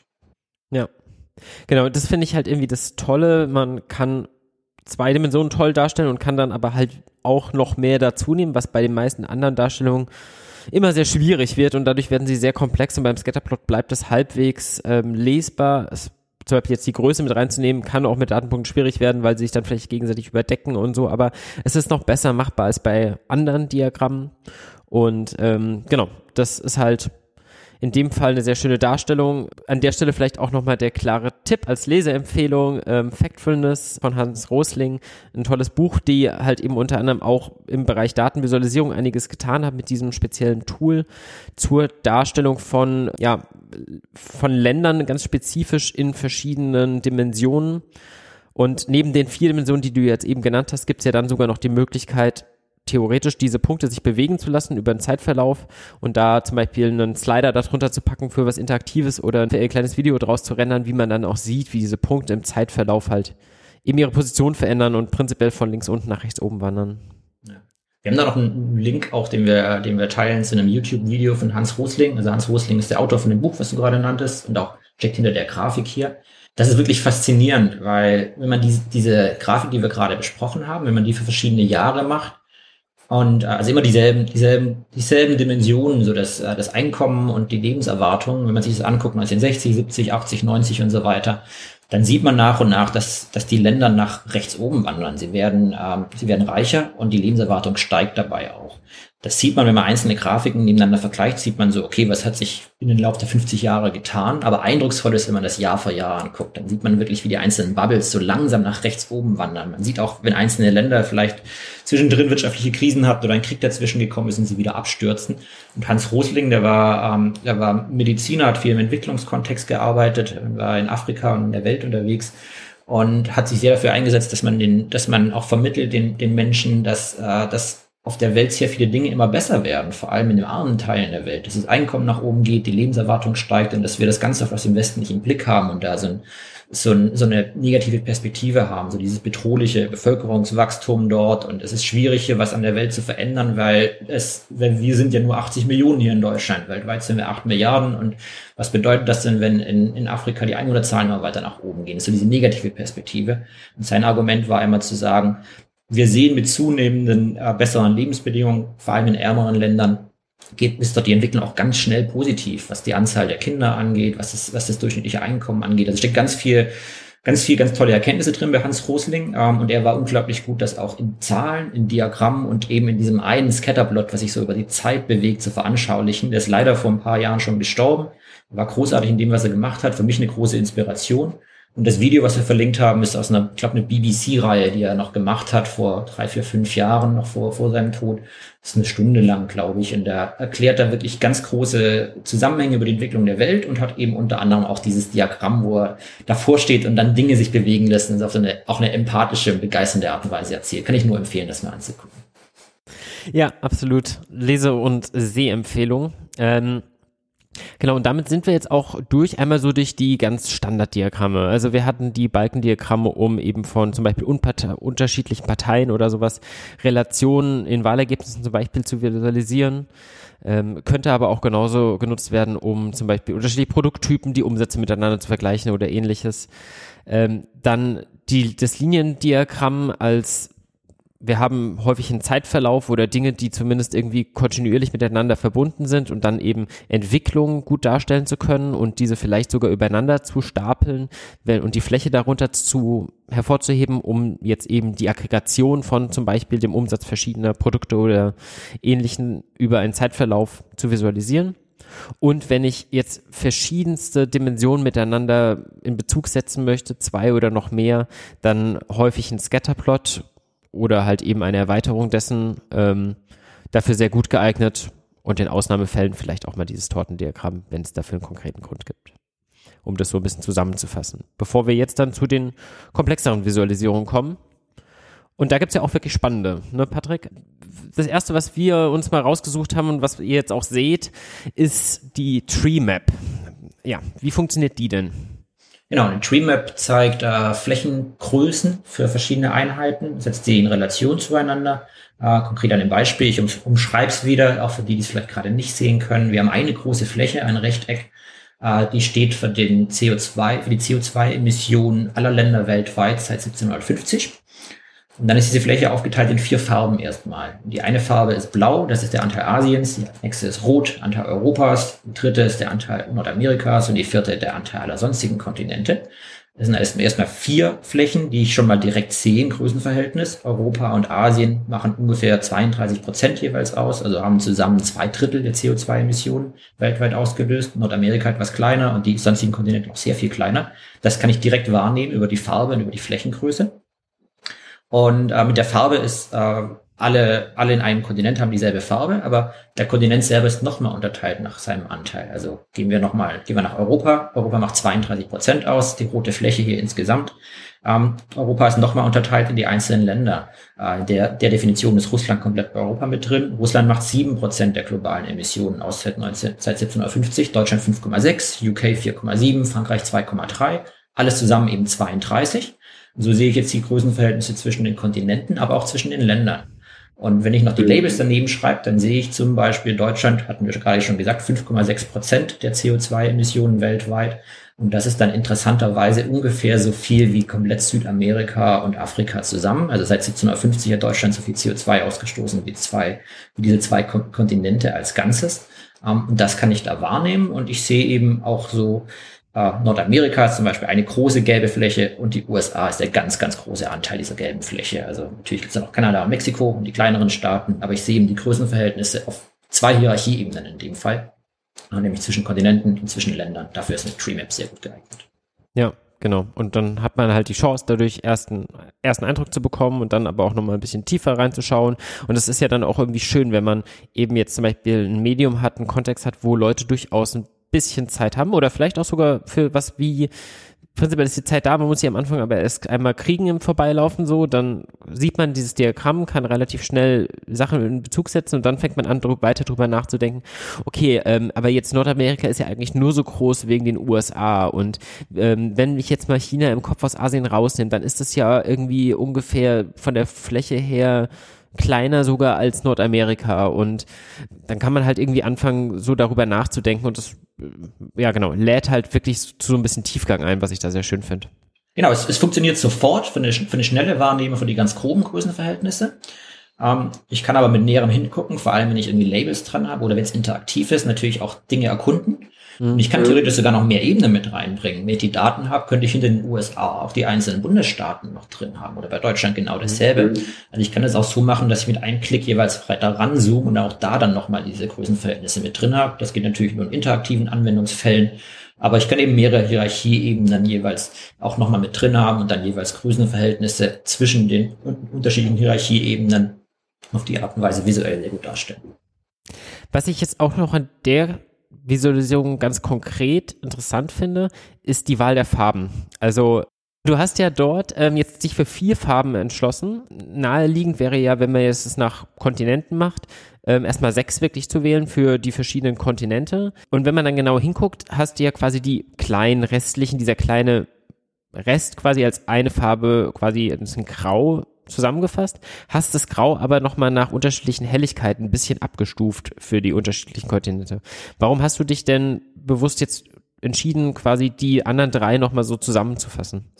Ja, also diese Farben, die kommen in dem, in dem Artikel, zu dem es gehört, da geht es um das CO2-Budget global mehreren Grafiken vor. Also geht es um die CO2-Emissionen seit 1750 als ein Beispiel, aber wir haben da auch noch, äh, noch andere Darstellungsformen drin. Das zieht sich dann immer durch. Also durch alle Grafiken in dem Artikel drin steht immer blau für Asien, äh, mhm. orange-rot für Europa und so. Also es muss dann über mehrere Visualisierungsformen auch funktionieren. Mhm. Und ganz mhm. konkret ist es halt der Fall, ähm, wie ich es gerade auch schon erzählt habe, es allein Deutschland hat halt so viel CO2-Emissionen wie, wie Südafrika, wie Südamerika und Afrika zusammen. Also ich brauche auf jeden Fall, muss ich klar unterscheiden können, was in Asien, Nordamerika und Europa los ist, weil das der ganz, ganz überwiegende Anteil der Emissionen ja, ist. Wenn ich dann die restlichen Kontinente, die ich noch habe, die wenige Prozent nur ausmache, wenn ich die auch jeweils mit einer Farbe versehe, habe ich fünf, sechs, je nachdem wie ich zusammenfasst, Farben im Diagramm. Und dann wird es ein bisschen schwierig von der Wahrnehmung. Also die vierte, fünfte, sechste Farbe ist jetzt schwierig, welche zu finden, die harmonieren untereinander, die noch gut erkennbar unterscheidbar sind. Ähm, und in dem Punkt frage ich mich dann, was ist wichtig für meine Visualisierung? Mir geht es um die ganz großen Größenverhältnisse und da spielen einfach diese drei Kontinente mit Abstand die größte Rolle. Deswegen mhm. kriegen sie mhm. eine einheitliche Farbe. Die restlichen werden grau und damit sie doch noch unterscheidbar sind, in Graustufen abgestuft. Ähm, dann kann ich sie immer noch erkunden und irgendwie das, die Charts sind auch interaktiv, dann eben mit dem, mit dem Hover genau gucken, was für mhm. Werte dahinter stehen, aber sie stehen visuell hinten an. Und das ist so ein, so ein schlauer Spruch, den ich mal gelesen habe. Ich weiß gar nicht, von wem er ursprünglich kommt. Uh, Gray is the most important color in data visualization. Um, ähm, das heißt einfach nur die, die Logik wieder. Ich habe ein, zum Beispiel wieder ein Tortendiagramm mit sehr vielen Stücken. Hatten wir schon, warum das vielleicht keine gute Idee ist. Um, ähm, dann ist es so, dass ich irgendwann die sonstigen vielleicht zusammenfasse. Mhm. Und ebenso, genauso kann ich die sonstigen eben dann auch in Grau zeigen, weil sie nicht wichtig sind. Ja, Wichtig ja. ist, dass ich die anderen drei Farben gut erkennen kann, deswegen klar unterscheidbare Farben. Alles sonstige kann ich visuell, auch indem ich es grau mache, in den Hintergrund rücken lassen und trotzdem noch darstellen. Ja. Ja, und ich glaube, also, also bei dem Diagramm hier hätte es auch wahrscheinlich nicht schlimm gewesen, wenn man da unten noch andere Farben genommen hätte, aber wenn du jetzt auch noch sagst, es war eine Reihe und man hat jetzt eine Konsistenz gewahrt zwischen verschiedenen Grafiken, was natürlich sehr schön ist für den Leser, weil er dann halt sich ja irgendwie dran gewöhnen kann, was und sich schneller orientieren kann, auch zwischen verschiedenen Grafiken. Was ja zum Beispiel auch, wenn man jetzt wirklich ein interaktives Dashboard macht, was verschiedene Grafiken oder so weiter kombiniert, dann finde ich das sehr, sehr wichtig, dass man ähm, guckt, dass ähm, dieselbe Farbe immer für dieselbe Instanz quasi steht und man nicht zwischendrin zum Beispiel mal die Farben von der Reihenfolge durchrotiert oder so. Das führt sonst sehr schnell zu Verwirrung. Und dann macht es natürlich auch total Sinn, dann, weil in anderen Diagrammen ist dann die vierte, fünfte, sechste Linie halt schnell sehr irreführend weil dann werden zu viele Linien häufig schnell, schnell dann auch zum Problem, wenn man da viele Farben hat oder so. Ja. Okay, ähm, die nächste Grafik, ein Violin-Plot oder auch ähm, Beeswarm-Plot, beziehungsweise hier eine Mischung der beiden, ja. Sag vielleicht mal, was beide an sich sind und ja, hier sind die ja auch noch kombiniert. Muss man ein bisschen erklären, genau. Ähm, ich mach's wieder, ich erkläre das Beispiel, das wir sehen und dann hat man, glaube ich, auch verstanden, was so das allgemeine Prinzip ist. Das ist aus einer Geschichte, wo wir unsere Leserinnen und Leser gefragt haben, äh, was ihr Lieblingsverein ist im Fußball und was die größten Fans, äh, Freunde und Rivalen sind unter den anderen Vereinen. Ähm, damit hatten wir zigtausend Datenpunkte und konnten auch auswerten, wie zum Beispiel die Altersstruktur der Fans eines einzelnen Vereins ist. Und das ist hier dargestellt. Wir haben hier um die 20 Vereine und für jeden einzelnen Verein haben wir alle Fans, die wir in unserer Umfrage haben, mit einem Datenpunkt dargestellt. Und die X-Achse ist das Alter äh, der Fans, also hier ungefähr, ungefähr von 10 bis 90 Jahren, wie alt ist der jeweilige Fan. Und dann hat ist eine Gruppierung mit drin. Das heißt, für jeder einzelne, jeder einzelne Verein bekommt eine Achse von jung bis alt. Und jeder einzelne Fan ist verortet von links nach rechts auf so einem Punkt. Und ähm, wenn man sich das, das vorstellt, wir nehmen mal ein, ein Beispiel, das ist in dem Diagramm ganz links oben, der KSC. Ähm, da sind die Fans im Durchschnitt 39 Jahre alt. Es gibt ein paar, die sind irgendwie 15 Jahre alt. Dann wird es irgendwie ein bisschen mehr. Es gibt viel mehr Fans, die 20, 30, 35 Jahre alt sind. Dann wird es irgendwann wieder weniger. Weniger Fans, die 50, 60, 70 Jahre alt sind. Und damit diese Punkte auf dieser X-Achse, wir haben bislang nur eine Dimension von rechts nach links, das Alter, damit die sich nicht tausendfach überlagern, ähm, verdrängen die sich ein bisschen gegenseitig. Also wenn ich zehn Fans habe, die 30 Jahre alt sind, dann sind diese zehn Punkte übereinander. Und wenn ich 15 Fans habe, die 35 Jahre alt sind, dann sind 15 Punkte übereinander. Dann wird das ein bisschen, bisschen höher. Und äh, es gibt dann eine Funktion, die diese Punkte so, ähm, ja, so aneinander kettet wie, wie, äh, so wie, das, so wie Kugeln sich anordnen würden, so wie viel Platz halt zwischen, zwischen den mhm. einzelnen äh, Bereichen ist. Das nennt sich dann der B-Swarm-Plot. Also, ähm, das wäre jeder einzelne Datenpunkt dargestellt und die verdrängen sich gegenseitig, dass sie, dass sie komplett jeweils, äh, jeweils alle sichtbar sind. Ähm, das wäre ein B-Swarm-Plot. Und wenn ich um diese, um diese Punkte dann eine Hülle drumherum zeichne, also mir so eine grobe Form, so eine, so eine Form ziehe, wie groß ist eigentlich diese, äh, diese ganze Fläche, die dahinter liegt, das wäre dann ein Violin-Plot. Der heißt so, weil wenn man ihn auf der Y-Achse darstellen, hat man ganz oft so eine Violinform, so was flach anfangendes, was dann bauchig wird, was dann wieder enger zusammengeht, vielleicht wieder weiter aufgeht und dann es oben wieder zusammengeht. Eine Violine das ist halt die Hülle um die einzelnen Datenpunkte mit so einer, mit so einer, mhm. mit so einer Density, Density Kurve, also auch berechnet, dass es nicht exakt jeder einzelne Punkt drin, drin ist, sondern so ungefähr die Linie, in, in welcher Fläche liegen diese einzelnen Punkte. Mhm. Okay, das heißt einmal der Violinplot, der gibt uns so ein bisschen die Möglichkeit halt die Verteilung generell so zu sehen dadurch und der Beastborn-Plot sind halt nochmal wirklich dann ganz konkret die verschiedenen Instanzen. Alles wird irgendwie, ein Punkt entspricht wirklich einem Beobachtungspunkt an der Stelle zum Beispiel und ähm, dann so Mengenverteilung zu bekommen. Es Beide haben auch noch eine Ähnlichkeit zum Boxplot, den man vielleicht kennt, so aus der Statistikvorlesung oder in der Wissenschaft, vor allem Sozialwissenschaft ein bisschen gebräuchlicher. Der Boxplot würde das ungefähr dasselbe machen. Es geht um die Verteilung, jetzt in dem Fall des Alters der Fußballfans innerhalb eines Vereins. Und der Boxplot würde Folgendes machen. Er würde alle 100, äh, alle, die 100 Prozent aller KSC-Fans nehmen, die wir haben. Und dann gucken, was ist äh, das 25. Qua äh, äh, Quartil, Perzentil, also der, mhm. der äh, ein Viertel der Fans sind unter welchem Alter. Und dann mhm. die kommenden zwei, äh, zwei Viertel bis zum 75 Prozent Perzentil, also die mittleren 50 Prozent der Fans, wie alt sind die? Das würde in einer Box dargestellt. Der wäre ja irgendwie 20 bis 60 Jahre oder so. Das wäre die Box. Da liegt die Mehrheit der Fans oder die, die mittlere Hälfte der Fans liegt da drin. Nach rechts und links werden jeweils eine Linie rausgezeichnet. Der Whisker heißt das. Das ist der, der zeigt dann an, wie weit sind die Extremen praktisch, wie weit streuen die noch nach außen. Das ist auch dasselbe Prinzip. Ich zeige an, wo ist, äh, im, wo ist im Mittel oder eine Streuung auch. Wo ist im Mittel irgendwie das Alter? Wo sind die meisten Fans und wo sind die Extremen? Aber beim Boxplot wird halt ganz viel schon zusammengefasst und aggregiert. Ich sehe nicht mehr die einzelnen Punkte. Und das mhm. machen die, das macht der, der Beast-Swarm-Plot und der Violin-Plot ein bisschen anders. Und er ist meiner Meinung nach deswegen oft besser lesbar, weil ich wirklich noch den Bezug habe zu den einzelnen Punkten und zur Streuung besser erkenne. Und ganz witzig halt vor allem, wenn ich nicht so eine Normalverteilung habe. Wir nehmen mal so, nochmal so ein Beispiel raus aus unserem Fußballverein. Gerade mal eins, was gut passt. Ähm, Eintracht Frankfurt ist in der Grafik ganz links unten zu finden, falls ihr es gerade sehen könnt. Eintracht Frankfurt ist es so, dass es eine Häufung der Fans gibt, die gerade irgendwie Anfang 30 sind vom Alter her und eine Häufung der Fans, die irgendwie Mitte 40 bis 50 sogar sind. Dazwischen wird es ein bisschen weniger. Und das ist halt spannend, weil ich kein, ich nicht sagen kann, der durchschnittliche Eintracht, ich kann sagen, der durchschnittliche Eintracht-Fan ist 44. Das ist eine Information. Mhm. Aber ich finde es wichtig, dass es eine Häufung gibt bei Mitte 30 und eine Häufung bei irgendwie Ende 40 oder so, weil das ja einen Grund haben wird. Man wird Eintracht Frankfurt-Fan geworden sein, weil es eine tolle Mannschaft gab. Und es gab halt vielleicht eine Mannschaft, mhm. die toll war, oh, vor 20 Jahren, weil die Fans jetzt irgendwie Mitte 30 sind, muss man überlegen, wie alt man ist, wenn man Fan wird. Aber es hat halt, äh, in dem Fall ist es eine Folge davon, wann ein Verein erfolgreich war und dann ist halt nicht normal verteilt und das kann ich in so einem Beastworm-Plot noch sehen. Im Boxplot würde ich es nicht mehr sehen, da wäre es alles versch verschwunden in einem großen Durchschnitt.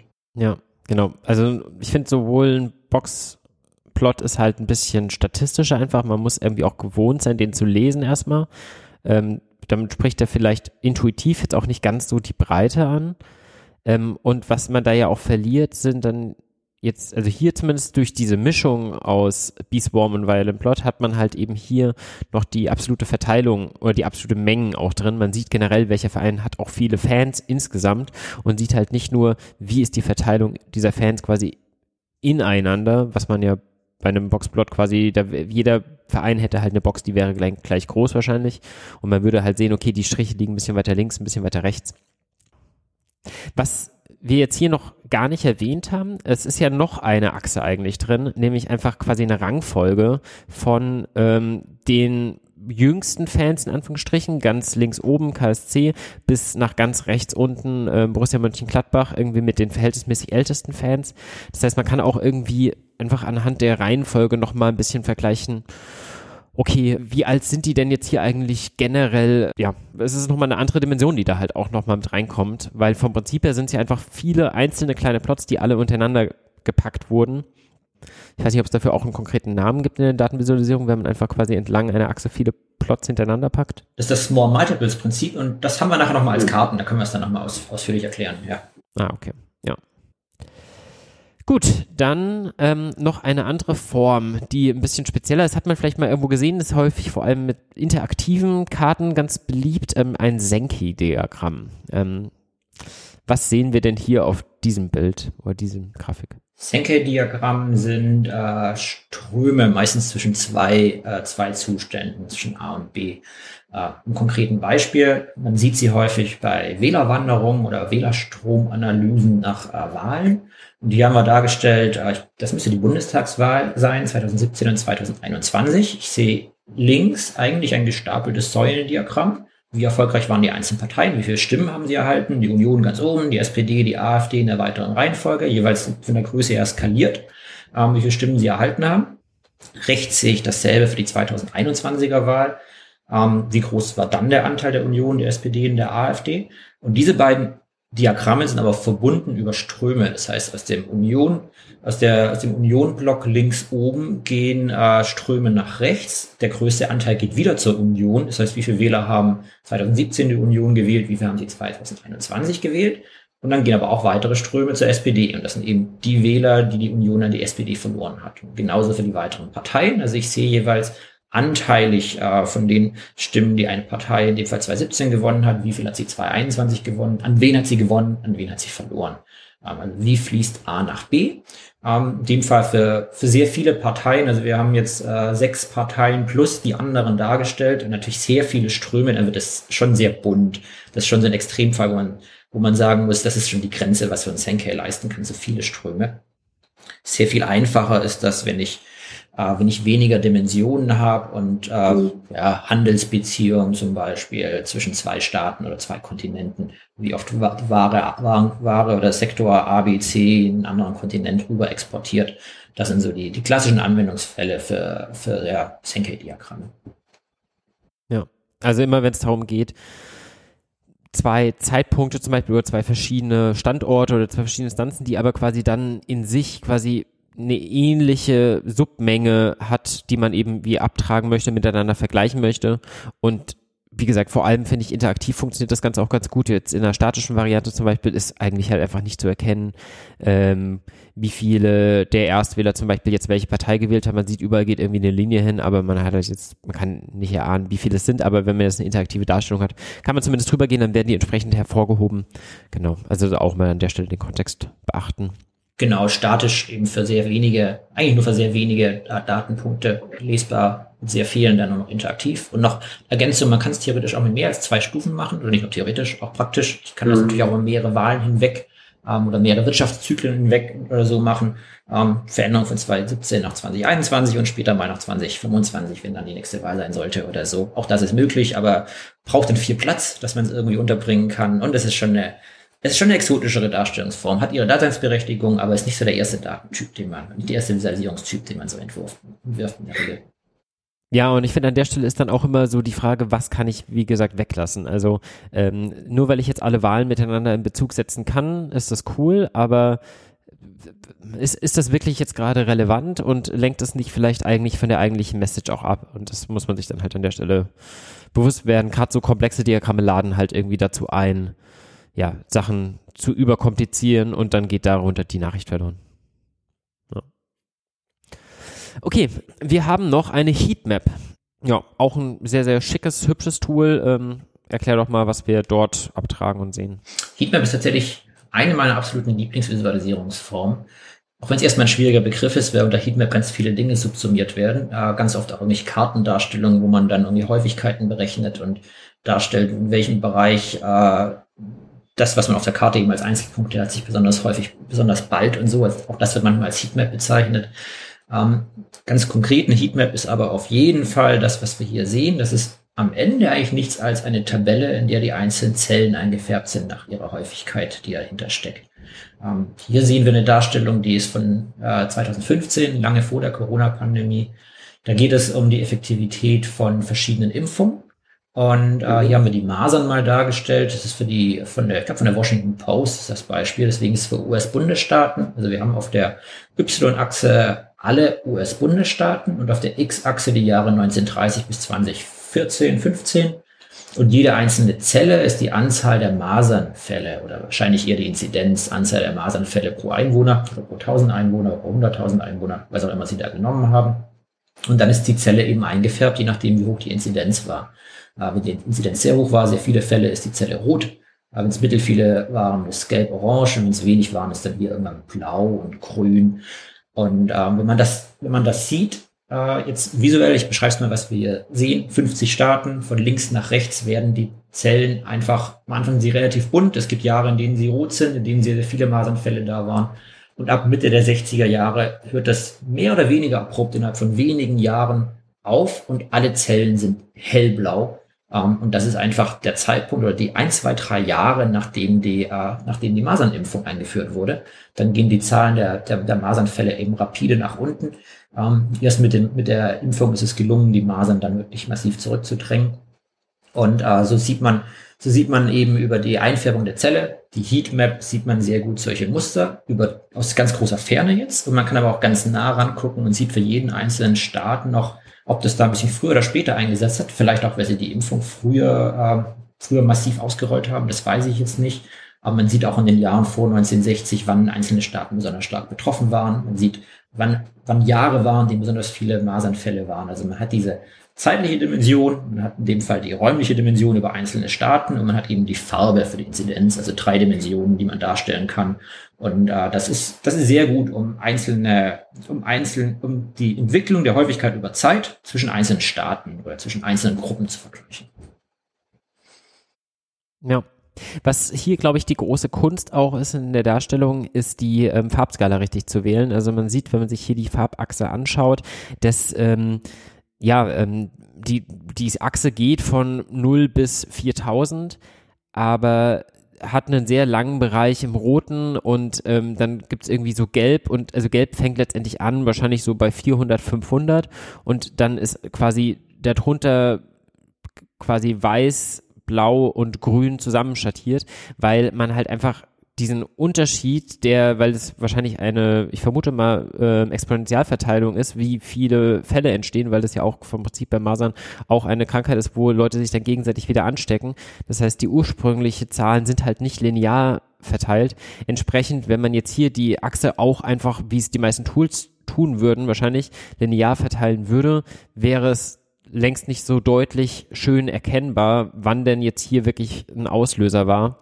Ähm, das heißt, da muss man dann ein bisschen, ja, Gedanken dran stecken, wie sind, was habe ich eigentlich für Daten, wie sind die verteilt und entsprechend das dann drauf abstimmen. Absolut. Und am besten hat man an der Stelle wirklich ein Tool, wo man das auch ähm, what you see is what you get direkt ausprobieren kann, weil das, da, da muss man viel dran feilen. Wir machen dieselbe Darstellung für die Altersinzidenz in der Corona-Pandemie. Also wir haben die einzelnen Jahrzehnte, wie alt die Menschen sind und wie hoch die, wie hoch die Inzidenz in der jeweiligen Altersgruppe ist.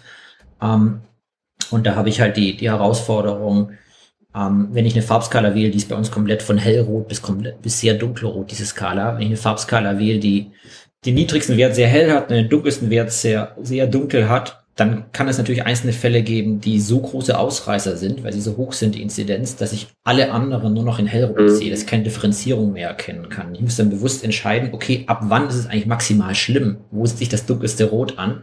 So dass ich irgendwie noch klar sehe, wo ist irgendwie, wo sind die schlimmsten wo war die höchste Inzidenz in einer bestimmten Altersgruppe, aber dass ich eben in den Stufen unten drunter noch die Varianz sehe. Entweder indem ich das Maximum ein bisschen verschiebe oder indem ich die Verteilung zwischendrin nicht linear mache, aber das ist dann wirklich ein, ein Ausprobieren ähm, im Detail. Und äh, es geht natürlich nicht, da, nicht darum, irgendwelche Muster zu zeigen, die eigentlich nicht da sind, sondern es geht darum, ja. die wesentlichen Muster, die entscheidend sind. Es gibt ja in der Pandemie Metriken, ab denen es einfach fürs Gesundheitssystem kritisch wird zum Beispiel. Es geht darum, die wesentlichen Muster, die eigentlich in den Daten drinstecken, sichtbar zu machen, dass die nicht äh, ausgeblendet werden durch die Farbwahl. Das ist das, im Hinterkopf haben muss, wenn man die Farben dann bewusst auswählt. Ja, das ist dann auch einfach die große Kunst, da ähm, nicht etwas zu finden, was eigentlich gar nicht da ist und versuchen jetzt irgendwas hervorzuheben, gleichzeitig aber halt mit diesen Ausreißer, die halt immer in Daten sind und die einem sehr schnell gerne grundsätzliche Visualisierung, auch bei einem Scatterplot zum Beispiel mit der X- und der Y-Achse oder sowas einfach komplett verziehen, weil es irgendwie einen Punkt gibt, der ganz weit rechts liegt und dann sind alle anderen halt plötzlich total links zusammengestaucht und aber die sind doch eigentlich die interessanten. Das sind immer so, so schwierige Fälle in der Realität, wo man dann halt mit umgehen muss und ähm, ja, hier sieht man das dann halt anhand der Farbe. Ähm, auch noch eine kleine Anmerkung. Man hat jetzt hier sehr, sehr viele verschiedene Punkte dargestellt, was schön ist, um so einen groben Überblick zu bekommen. Wenn man deutlich weniger hat, dann ist, ist eine Heatmap, finde ich, auch ganz schön unterstützend zu Zahlen. Also wenn man wirklich zum Beispiel wirklich die konkreten Zahlen aus einem Grund zeigen möchte und trotzdem den Leuten schnell intuitiv ein Gefühl geben möchte, wo muss ich denn überhaupt hingucken, in welchem Bereich, dann ähm, hilft es halt zum Beispiel diese verschiedene Zahlen in der Tabelle zum Beispiel mit ähm, entsprechenden Farben zu hinterlegen, um schneller auch den, den Blickfluss zu lenken. Tatsächlich haben es wahrscheinlich auch viele das Tool schon mal genutzt, ohne, ohne zu, zu wissen, dass es gerade eine Heatmap ist, die sie machen. Das ist nämlich in Excel die bedingte Formatierung. Mhm. Mhm. Das stimmt, ja. ja. Mir irgendwie die höchsten und die niedrigsten Werte hervorheben lasse oder dort eine Farbkolorierung machen nach Rot, Gelb, Grün, wie auch immer ich das gerade mache, für besonders hohe, niedrige Zahlen, das ist nichts anderes als eine Heatmap-Funktion in Excel. So, dann ähm, noch zur letzten ähm, Darstellungsform, die wir mal vorbereitet haben. Natürlich, es gibt tausende weitere. Wir haben vorher euch die, die Links auch nochmal genannt. Aber eine, ähm, die du, glaube ich, Patrick, ja auch besonders gerne magst, die wir kurz angesprochen hatten vorher schon, Small Multiples. Ähm, ja, was ist das? Genau, Small Multiples äh, nennt man es, wenn man eine Visualisierung x-fach wiederholt und nebeneinander stellt, in sehr klein, ähm, damit man die Entwicklung über Zeit sehr gut sehen kann. Das, das Beispiel, was wir hier haben, sind äh, Wetterdaten. Es geht um die extrem heißen Tage in Deutschland. Alle Tage über 35 Grad, die von der Wetterstation gemessen wurden, sind hier als roter Punkt auf einer Deutschlandkarte dargestellt. Und wir haben Deutschlandkarten von 1961 links oben bis äh, 2020 rechts unten. Und äh, jeder, wie gesagt, jeder extrem heiße Tag ist ein roter Punkt. Und man sieht es ja schnell, wenn man drauf guckt, dass wir in den 60er, 70er Jahren ähm, sehr oft eine weiße Karte sehen. Da gab es kaum Tage, in denen wir, äh, in denen wir über 35 Grad gemessen haben. So in einzelnen Jahren mal so 10, 20, 50 oder sowas. Und dann werden es immer mehr, also pro Jahrzehnt werden es immer mehr und am Ende sind diese Karten komplett rot eigentlich. Wir haben inzwischen fast jedes Jahr Tage über 35 Grad und teilweise auch sehr, sehr viele flächendeckend überall in Deutschland. Das ist so mit der Verschiebung der allgemeinen Durchschnittstemperatur werden eben auch die Extremtemperaturen ganz oben häufiger. Und das More Multiple funktioniert eben dann in dem Fall so, dass ich äh, auf einen Blick sowohl die Häufigkeit sehe, also wie oft gibt es solche Tage, das könnte ich natürlich auch mit einem Balkendiagramm oder einem Liniendiagramm machen, aber ich sehe auch noch die räumliche Verteilung. Ich kann in jeder einzelnen Karte nachgucken, in welcher Region ist denn das. 1964 die Hitzewelle, ähm, das war wohl irgendwie hauptsächlich hier am Rhein entlang und dann noch in Mitteldeutschland kann ich hier auf einen Schlag ablesen. Ich sehe, dass der Norden in manchen Jahren noch frei ist, wenn solchen Hitzentagen, der Süden seltener und so. Also ich sehe komplett alle Details für ein einzelnes Jahr, wenn ich genau hingucke. Ich sehe aber weiter rausgezoomt, sehe ich den Gesamteindruck, wie sich das entwickelt. Ähm, funktioniert nur dann, wenn eine Grafik in sehr, sehr klein und in sehr, sehr groß trotzdem wahrnehmbar ist, aber dann ist das ein, ein Small Multiple ähm, und das ist dann eine Visualisierungsform, die, äh, die wirklich schön ist, wenn man, äh, wenn man sehr viele verschiedene Dinge miteinander vergleichen will, die auf dieselbe Weise dargestellt sind oder in dem Fall sehr viele verschiedene Jahre.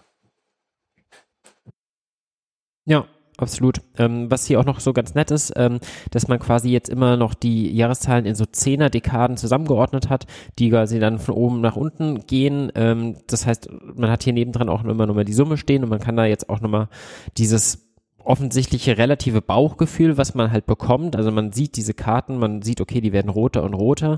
Aber was bedeutet denn dieses, dieses Rot jetzt eigentlich faktisch? Ähm, ähm, nochmal jetzt irgendwie ein Stück weit validieren kann mit einfach diesem Zahlenwert, der quasi dann rechts nochmal für die Dekade zusammenrechnet, okay, wie viele äh, Meldungen gab es und das so ein bisschen validieren kann. Also eine ganz schöne Mischung, finde ich, um ähm, ja, harte absolute Zahlen und relative Verhältnisse auch dann irgendwie nochmal zusammenzubringen.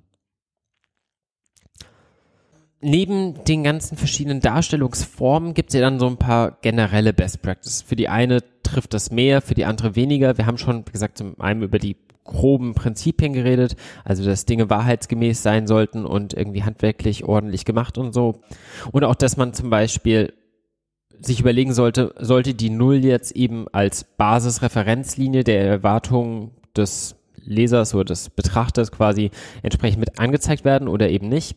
Worüber wir jetzt, glaube ich, noch nicht geredet haben, sind so Unsicherheiten in Daten. Also man hat ja nicht immer auch eine Gewissheit über Dinge.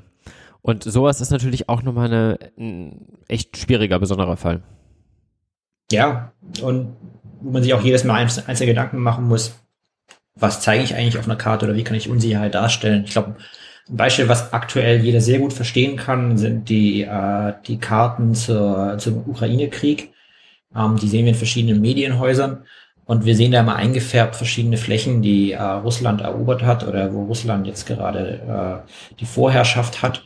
Und wir müssen uns immer, immer beim Visualisieren beim Betrachten der Karten immer im Hinterkopf haben, dass die Informationen, die wir haben, mit einer Unsicherheit behaftet sind. Wir wissen nicht bei jeder, nicht überall oder in sehr vielen Stellen wissen wir nicht ganz genau, wie eigentlich die Lage vor Ort ist. Und ähm, dementsprechend ist es auch ein guter Ansatz, wenn man da zum Beispiel nicht mit harten Kanten arbeitet, sondern mit äh, Verläufen und mit, äh, mit Flächen, die irgendwie das Ungefähre auch veranschaulichen. Mhm. Also wenn man zum Beispiel eben dann nicht den, nicht alles flächendeckend rot oder was auch immer man für eine Farbe für Russland wählt, äh, visualisiert hat, sondern so ein bisschen auslaufendes Rot, was am Rand unscharf ist, ist so eine Möglichkeit. Man muss sich auch fragen, ob Russland alle Gebiete, die jetzt hinter der Frontlinie sind, kontrolliert oder wie manche andere Karten das machen, ob sie hauptsächlich die Straßen und die Achsen kontrollieren und die Landschaft dazwischen eigentlich nicht, weil die Menschen da na, Widerstand leisten oder weil da auch keine großen Ortschaften sind und auch keine russischen Truppen präsent sind. Mhm. Das sind so Dinge, die da, ähm, da, da ist die Unsicherheit ähm, in den Daten schon mit drin und ich muss mir da überlegen, wie kann ich sie hier auch in der Darstellung mit unterbringen. Ähm, das, das ist so sehr, da ist es sehr gut nachvollziehbar. Und wo wir es aber auch haben, wo wir häufig, nicht vielleicht nicht häufig genug drüber nachdenken, ist bei, äh, bei Liniendiagrammen zum Beispiel. Das ist dann das Thema Konfidenzintervalle. Also ganz, ganz praktisch. Wir haben eine, eine, ähm, eine Modellierung, ähm, die zum Beispiel die äh, eine Modellierung, die äh, politische Stimmung misst. So der Klassiker, die Sonntagsfrage. Ich habe regelmäßige mhm. Umfragen und ich nehme all diese Umfragen und baue ein mathematisches Modell, was mir einen Mittelwert berechnet oder was mir einen Wahlausgang simuliert. Und sobald ich da eine Simulation mache, im angelsächsischen Raum es das häufiger, also US-Medien sind da groß drin. Ich mache eine Simulation, die vielleicht mit den allen Umfragen, die ich habe, simuliere ich die Wahl 10.000 Mal und sage dann, okay, das ist im Mittel das Ergebnis, was bei rauskommt. Dann kann ich dieses Mittel als eine einzige Linie darstellen, wie die, wie die Zustimmung der jeweiligen Partei über Zeit ist. Aber vielleicht soll ich dann nicht nur das Mittel zeigen, sondern ich soll den Unsicherheitsbereich zeigen, also ganz konkret das Konfidenzintervall. 95 Prozent der Fälle liegt äh, Partei A bei ja, mindestens 32 Prozent, 5 Prozent der Fälle liegt sie bei mindestens 28 Prozent, in dem Mittel bei 30. Also ich habe eine Linie in der Mitte mhm. und ich habe so die Hülle drumherum, das ist dann der Unsicherheitsbereich. Ähm, das sollte man bei, ja, wenn es eben eine wesentliche Information ist, dass eine Unsicherheit mit drin steckt, sollte man halt nicht nur den Mittelwert zeigen, sondern auch zeigen, wie groß ist dieser Unsicherheitsbereich. Das sind so die, die Methoden, die es da gibt. Bei einzelnen Säulen gibt es noch die Arrow Bars. Also ich zeige nicht nur die Höhe der Säule, sondern so ein bisschen so, ein, so eine Linie nach oben und nach unten. Die zeigt, wie groß die Säule wahrscheinlich ungefähr ist, wenn ich die ganze Unsicherheit mit berücksichtige. Und da gibt es die entsprechenden Tools dafür und es ist immer eine Abwägung, wie ähm, mache ich damit eigentlich den Lesern oder den Leserinnen einfacher? Verstehen sie das noch? Ist es wesentlich oder nicht? Also es ist die Abwägung, ob ich das dann explizit zeige oder nicht. Aber das sollte man sich wenigstens beim Visualisieren bewusst sein. Wie sicher weiß ich was und was sind die Unsicherheiten, die ich in den Daten habe? Ja, ja, ja, ich glaube, in manchen Fällen könnte man ja durchaus dann auch so Szenarien machen und dann zum Beispiel auch Small oder nicht Small Multiples, aber dann quasi verschiedene Darstellungen nebeneinander legen, wie sie sich entwickeln könnten, jetzt zum Beispiel so Klimaszenarien wieder oder so. Aber ähm, klar, es ist ja auch nicht immer möglich. Also beim Wahlausgang zum Beispiel die Konfidenzintervalle von verschiedenen Parteien hängt ja immer, da gibt es ja nicht das beste oder das schlechteste Szenario, sondern es gibt halt nur ähm, unterschiedliche Möglichkeiten, die passieren könnten oder so, aber ja, ähm, dann sind so wahrscheinlich so Farbverläufe und so eine gute Variante, ja. Und genau da zum Beispiel, wenn man das klassische Diagramm hat, die, die, äh, die Performance der einzelnen Parteien in der Sonntagsfrage über Zeit, dann ist es halt eine wichtige Information, wenn die Konfidenzintervalle sich überlappen. Also gerade bei den kleinen Parteien, wenn du irgendwie drei kleine Parteien hast, die irgendwo zwischen fünf und zehn Prozent sind, wenn die Konfidenzintervalle sich überlappen, kannst du sagen, okay, jetzt sehe ich gar nicht mehr, wer vorne ist. Aber wahrscheinlich ist das genau die Aussage. Wir können vor ja. der Wahl nicht sagen, welche dieser drei Parteien vorne ist. Die, das, natürlich ist es nur mit, mit uh, nur die, die Art und Weise, wie es gerade betrachtet, also nur das, das Modell zeigt, uh, ist letztendlich ähm, ist nicht die Wirklichkeit. Also am Ende, am Ende sieht es natürlich anders aus, aber nach bestem Wissen, das man so aktuell hat, sieht man halt, okay, die liegen eng beieinander. A ist vielleicht vor B, aber letztendlich sind sie so nah beieinander, dass die Reihenfolge nicht wirklich vorher. Ja, ja, genau. Ist ja eigentlich genau die richtige Aussage. Wenn sich, wenn man beim Betrachten rätselt, ah, ist das nicht ein Ticken drüber, dann ist es halt genau das, wie es halt auch die Realität gerade ist. Es ist Kopf an Kopf und es kann sich so und so entscheiden und ja. ja. Dann sind wir bei einer wahrheitsgemäßen Darstellung, absolut. Ähm, wo ist keine wahrheitsgemäße Darstellung per Definition gibt, ähm, ist bei Kartendarstellung. Das ist ja nochmal ein bisschen ein ganz eigenes Thema, wo ich weiß, dass du da mit deinem Hintergrund ja auch eine, ein bisschen eine Leidenschaft für hast. Ja, also die Welt, um das Problem mal so ganz grob zu beschreiben, ist halt erstmal ähm, ein Globus, der ist rund oder beziehungsweise halt eine Kugel als äh, Abstraktion. Und die Diagramme, die wir haben, wir haben halt jetzt irgendwie keine ähm, Hologramme oder sowas, sondern die sind halt immer auf zwei Dimensionen. Das heißt, irgendwie muss ich diese dreidimensionale Form mit der Krümmung und so weiter auf zwei Dimensionen runter reduzieren. Und ja, das ist halt einfach ohne Informationsverlust faktisch nicht möglich. Man kann nicht drei Dimensionen auf zwei runter reduzieren, ohne irgendeine Art von Information dabei zu verlieren oder irgendwie zu verändern. Und ja, deswegen gibt es da ganz verschiedene Formen, damit umzugehen und die wollten wir auch nochmal ganz kurz umreißen. Ähm, vielleicht kannst du da mal ein bisschen durchführen, was es da gibt und wo da die Kompromisse liegen. Ja, ich glaube, das Grundproblem ist jedem, kann sich jeder gut veranschaulichen, wenn er eine Orange schält oder wenn der Fußball kaputt gegangen ist, man schneidet ihn auf. Und wenn man ihn dann platt macht, hat man halt kein Rechteck. Ähm, wir haben aber in der Regel zum Visualisieren bei uns in der, im Journalismus, aber auch sonst überall, wo wir irgendwelche Dashboards bauen, haben wir halt ein Rechteck, auf dem wir die Karte darstellen. Das heißt, wir müssen irgendwie von dieser Kugel, die zerschnitten halt kein Rechteck ist, eine Möglichkeit finden, das als Rechteck darzustellen. Dafür gibt es Kartenprojektionen. Kartenprojektionen sind nichts anderes als Rechenregeln, die aus den einzelnen Koordinaten dann berechnen, wo liegen sie, wenn ich das auf eine zweidimensionale Fläche, also auf eine zweidimensionale Karte ähm, projiziere, umrechne und äh, es gibt äh, in der Kartografie hunderte, tausende verschiedene Arten und Weisen, wie ich das machen kann und alle haben ihre Stärken und Schwächen. Das Problem ist, dass ich nie alle Dimensionen gleichzeitig korrekt darstellen kann. Also ich kann, es geht sowohl darum, ähm, wird die Form erhalten? Hat Afrika noch die Form, die Afrika eigentlich hat, wenn ich es in einen zweidimensionalen Raum übertrage? Ähm, ist Norden und Osten, sind die noch genau da, wo sie mal waren? Bleibt das erhalten oder wird das irgendwie verzerrt und stimmt nicht mehr? Ähm, sind die Größen zwischen einzelnen Kontinenten oder Ländern und so, sind die noch erhalten ähm, oder werden die verzerrt? Ist die Distanz zwischen zwei Punkten noch erhalten oder wird die verzerrt? Das sind so die verschiedenen Parameter, die ich habe. Und es kann keine Möglichkeit geben, all das gleichzeitig zu erhalten, sondern ich muss irgendeinen Kompromiss eingehen und irgendein Tod muss ich sterben und sagen, das stelle ich jetzt hinten an, das und das soll korrekt sein und das andere vielleicht nicht. Und je nachdem wähle ich, äh, wähle ich eine, verschiedene unterschiedliche Projektion, ähm, die das eine kann, das andere mal nicht kann. Ähm, am besten ist es, glaube ich, auch an Beispielen zu erklären. Soll, soll ich mal das, das Mercator, die Mercator-Projektion erklären? Ja, sehr gerne. Also Mercator-Projektion ist ja die, die ihr wahrscheinlich am häufigsten gesehen habt, wenn ihr irgendwo eine Karte seht, ist das sehr häufig aktuell, zum Beispiel Google Maps, ähm, eine Mercator-Projektion. Ja, was macht denn die für Kompromisse? Genau, die kommt eigentlich aus der Seefahrt. Ähm, die, der ursprüngliche Gedanke war bei der Mercator-Projektion, dass die, die Richtungen erhalten bleiben. Also wenn ich nach Norden fahre auf der, äh, mein, mein Schiff, dann bewege ich auf der Karte auch Richtung Norden. Wenn ich nach Westen fahre mit meinem Schiff, dann kann ich in der Karte auch genau nach Westen gehen und bin dann am entsprechenden Ort. Ähm, damit das funktioniert, habe ich aber eine erhebliche Verzerrung. Das kann man sich eigentlich am besten vorstellen, wenn man sich wieder so eine Orange als Gedankenexperiment nimmt und schneidet mal vom ich sag mal, vom, vom Nordpol zum Südpol eine Linie, macht dasselbe ein Stückchen weiter rechts auch, dann hat man so ein äh, ein Streifen, der aber oben ganz schmal ist, dann wird er bauchig und unten wird er wieder ganz schmal. Das ist so ein Sektor, den man rausschneidet. So wie ein Orangenschnitz mhm. eben auch.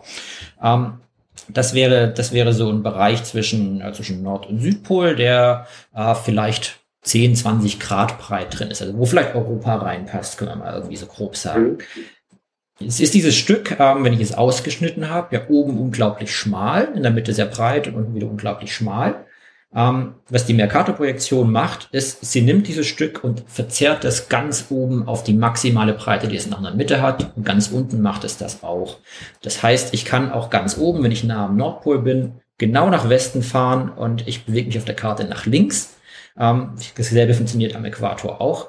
Ähm, das heißt, ich erhalte die, die Richtung ähm, was ich aber nicht erhalte, ist die Flächengröße. Damit das Ganze funktioniert, muss ich alles, was ganz weit im Norden, ganz weit im Süden ist, unglaublich weit von rechts nach links verzerren. Das heißt, ähm, wenn ich äh, am Nordpol unterwegs bin, ist natürlich äh, der, der Weg Ost nach West sehr viel kürzer. Auf unserer Karte erscheint er aber gleich groß, wie am Äquator erscheint. Ähm, das ist ein, aber ein sehr einfaches Verfahren, um die, die Kugel eben in rechteckiges Format zu, zu bringen. Und ist deswegen in der IT sehr, sehr praktisch, weil ich die Art und, auf die Art und Weise die Erde einfach unterteilen kann in Quadranten, die sich an Gradzahlen bemessen und sagen kann, die Erde teile ich jetzt erstmal in vier Quadrate auf, den links oben, den rechts oben, den links unten, den rechts unten. Und das sind meine vier Kartenabschnitte, die auch so als, als Kartentiles, heißt das, als Kachel nacheinander geladen werden von der Karte. Gehe ich eine Zoom-Stufe näher, dann habe ich 16 Abschnitte, dann habe ich 64 Abschnitte und ich kann immer sagen, ich bin in Quadrant vier rechts, fünf runter und da finde ich genau das und das. Also ich kann die, die, äh, die Erde anhand von Grad sehr einfach in Raster zerteilen. Deswegen ist diese Technik so populär geworden für die ersten Web, Webmaps, äh, angefangen mit Google Maps, die das im großen Stil auch gepusht haben. Bis heute ist es sehr praktisch, aber es hat halt diese eine große Schwäche, Flächengrößendarstellung, wenn ich am Nord- und Südpol bin.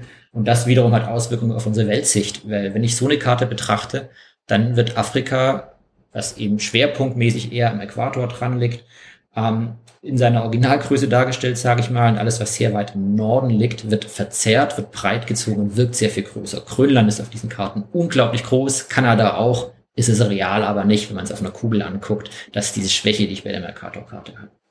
Ja, ja, man bekommt den Eindruck, dieses Mittelamerika, dieses kleine, das ist schon klein, aber das wird dadurch unfassbar klein und ja, also ähm, man verzieht halt einfach extrem die Flächen. So. Problem vor allem natürlich auch, dadurch, dass wir vor allem immer diese Karte sehen, hat man halt auch irgendwann einfach so das Gefühl, es gibt ja da so ein Paradigma, wenn man etwas ganz, ganz häufig sieht, übernimmt man es halt irgendwann, ähm, dass die Größen so wären. Jetzt gibt es aber auch andere Kartenformen, die durchaus ja die Größe bewahren und dafür andere Kompromisse eingehen. Die sind halt uns relativ unbekannt, aber vielleicht kannst du die trotzdem mal erwähnen und ich gucke auch, dass ich entsprechend mal Visualisierungen, damit ihr sie mal gesehen habt, in die Kapitelbilder packe. Genau, also wenn ich dann eine Visualisierungsform wähle, in der die Größenverhältnisse überall stimmen, also die Länder alle so groß sind, wie sie eigentlich sind in Quadratkilometern, dann mache ich andere Kompromisse und muss halt unter Umständen damit leben, dass die Erde dann äh, nicht mehr auf eine rechteckige Fläche passt, sondern dass da, dass da Flächen zwischendrin leer bleiben. Das kann man, kann man sich am besten wirklich, äh, versteht man es, wenn man ein Bild dazu gesehen hat. Das sind dann Projektionen, die äh, zum Beispiel den Bereich zwischen den Kontinenten, wo das Meer ist, so ein bisschen aufschneiden. Äh, die einzelnen Kontinente behalten ihre eigentliche Größe.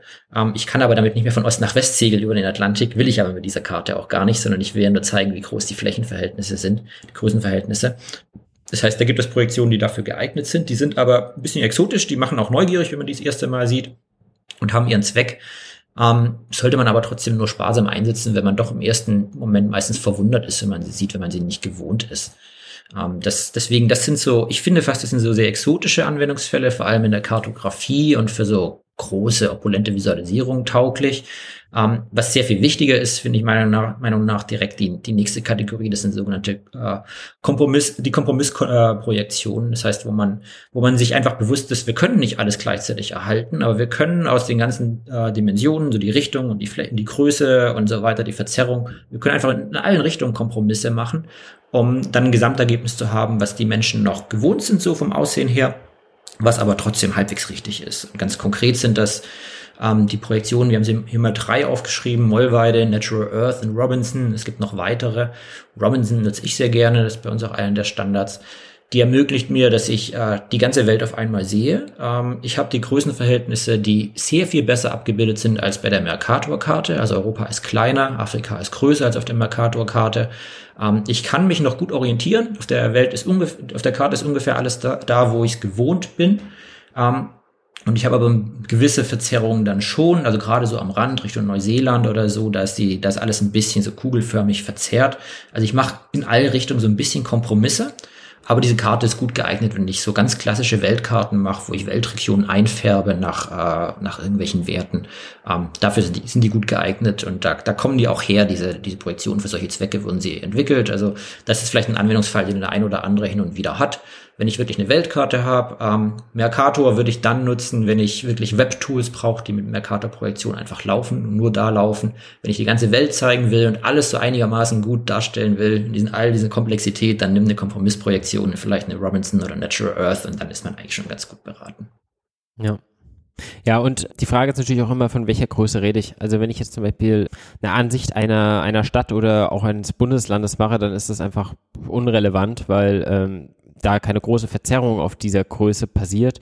Aber wie gesagt, wenn ich halt an diese, vor allem diese krassen Randbereiche im Norden und Süden des Globus komme und das irgendeine Rolle spielt, dann, ähm, dann sollte man da halt drüber nachdenken. Und ich finde es einfach wichtig, halt zu wissen, dass diese Karte, die wir da immer vor uns sehen und die so allgegenwärtig ist, halt an der Stelle ja, die Größen nicht richtig darstellt, ist halt vielleicht einfach was, was wichtig ist an der Stelle vielleicht einfach mal zu erklären, so wie Datenvisualisierung halt ab und an auch mal ein bisschen ja, Erklärung vielleicht bedürfen. Ja. Und weil du gerade sagst, wenn man nah rangeht, dass tatsächlich die Projektion oder ganz konkret das Koordinatensystem, in dem eine Karte gespeichert ist, die kann auch wichtig sein, wenn man Daten erstmal verarbeitet. Also ganz oft sind die, äh, sind die Daten in GPS-Koordinaten, also in, in Gradangaben Ost, West, Nord, Süd die in der Webmercator-Karte äh, sehr gut verwendbar sind.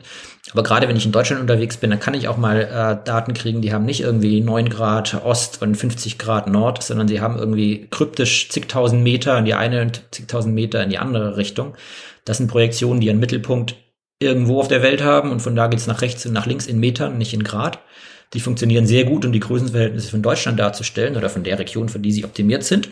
Mhm. Aber es, ich muss wissen, äh, in welcher welchem Koordinatensystem das gespeichert ist, damit ich sie umrechnen kann in ein anderes Koordinatensystem, zum Beispiel in Grad, um sie auf einer Webkarte zu laden. Ähm, da muss man dann gucken, das ist dann bei den Datensätzen in der Regel angegeben, was ist das Koordinatenreferenzsystem, äh, und das kann man dann wiederum in seinem entsprechenden Tool umrechnen in das in ein anderes, was man eben braucht, um damit weiterzuarbeiten. Das sollte man mal gehört haben. Ja.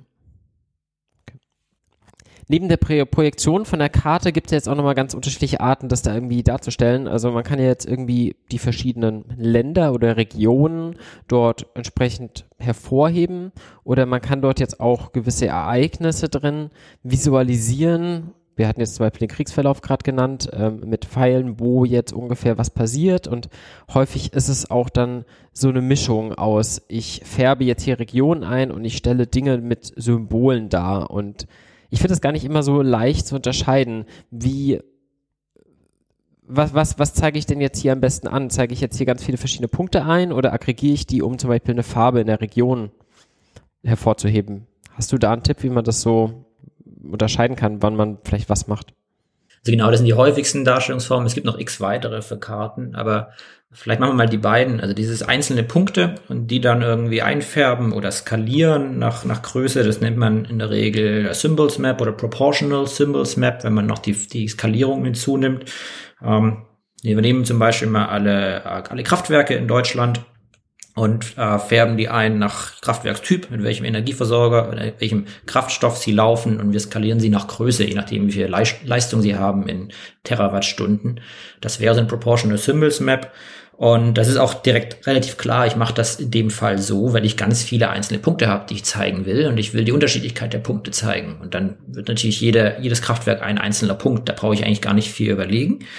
Ähm, ein bisschen schwieriger ist es, wenn ich zum Beispiel mir jetzt Bundesländer angucke oder Gemeinden. Bleiben wir bei den Bundesländern. Wir nehmen die Bundesländer und wollen da zeigen, ähm, wie die Einwohnerdichte ist in den Bundesländern.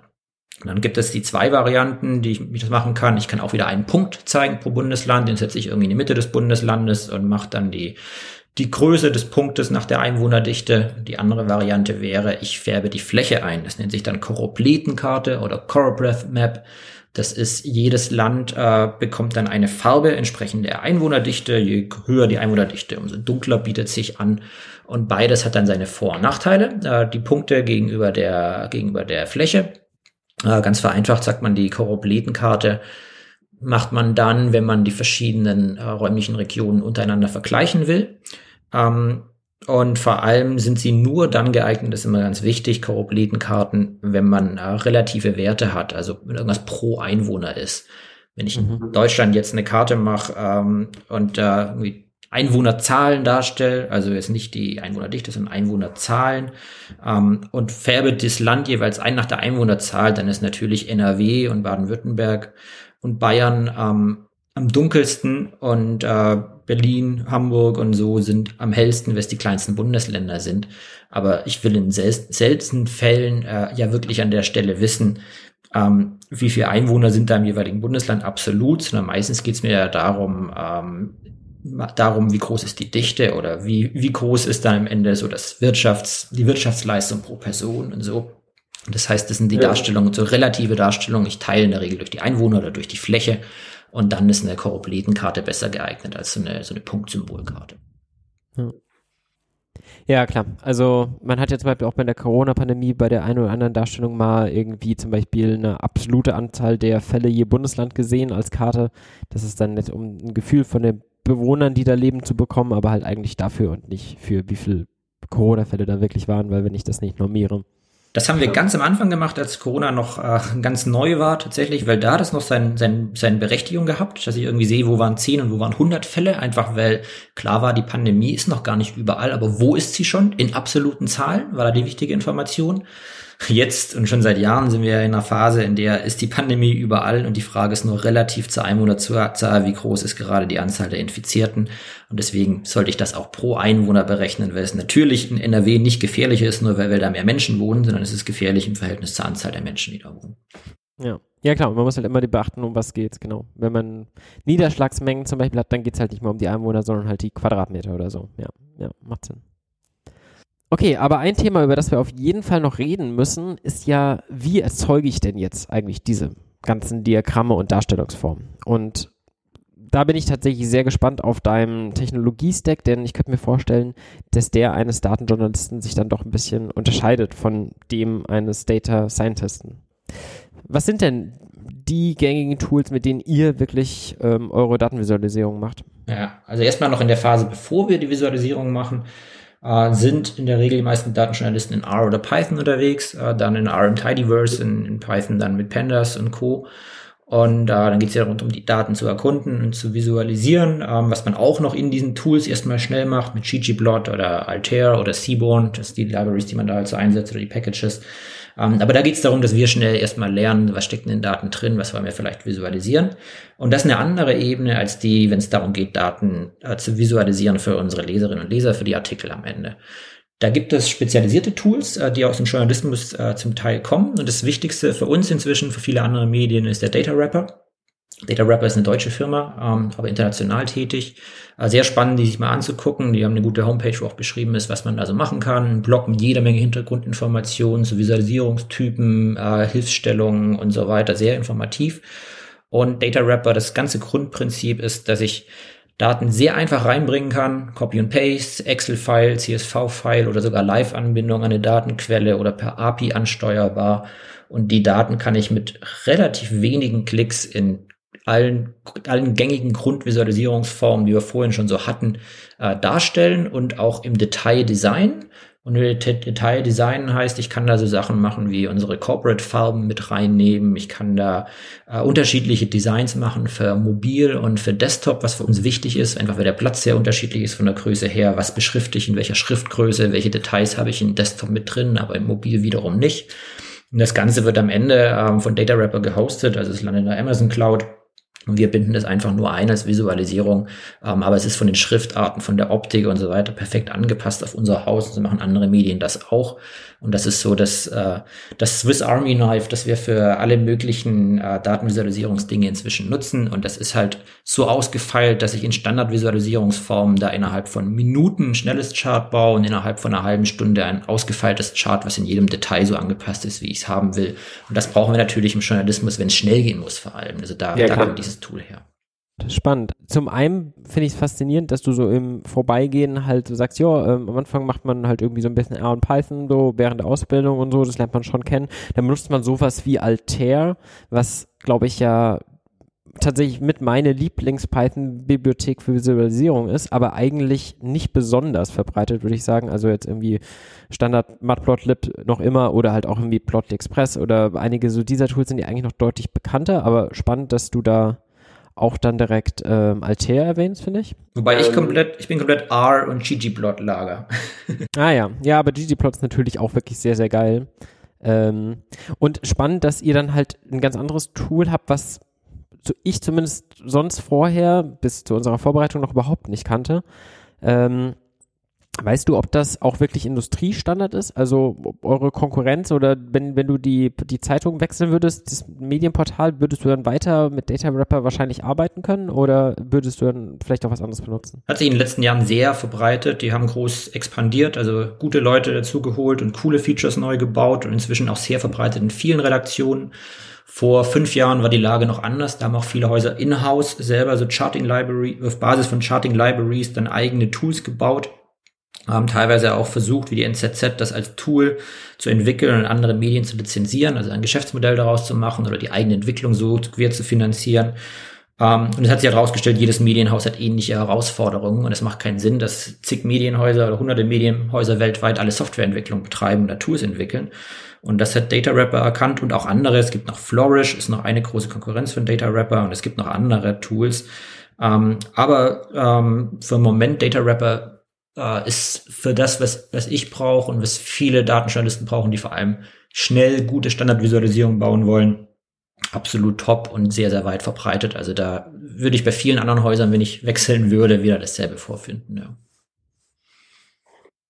Ja, spannend. Ähm, ich habe mir das Tool auch mal so ein bisschen angeguckt. Ich hatte noch nicht die Chance, damit größer, tiefer zu arbeiten, aber was eigentlich auch ganz sympathisch ist, auch wenn es natürlich eine kommerzielle Firma ist, die ähm, damit ihr Geld verdient, ähm, gibt es zumindest einen freien Account, der mit halt Hologramm unten drin einem auch tatsächlich sehr viele Möglichkeiten bietet. Also man kann tatsächlich es auch einfach mal für sich im, im privaten Bereich ähm, mal einsetzen und ausprobieren ähm, und damit rumprobieren ähm, soweit eigentlich erstmal, finde ich ganz sympathisch als Open Source Freund, auch wenn es natürlich nicht Open Source ist.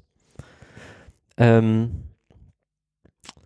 ja, ähm, okay, Data Wrapper hat dann wahrscheinlich auch gerade so diese Stärken, alles zu customizen. Ähm, Gibt sonst noch was, was ihr dann wirklich viel benutzt oder ähm also tatsächlich, immer wenn es um Geodaten geht, äh, arbeite ich und auch viele Kolleginnen und Kollegen mit äh, QGIS oder QGIS, je nachdem, wie man es ausspricht, also der Open Source Variante, um Geodaten zu verarbeiten.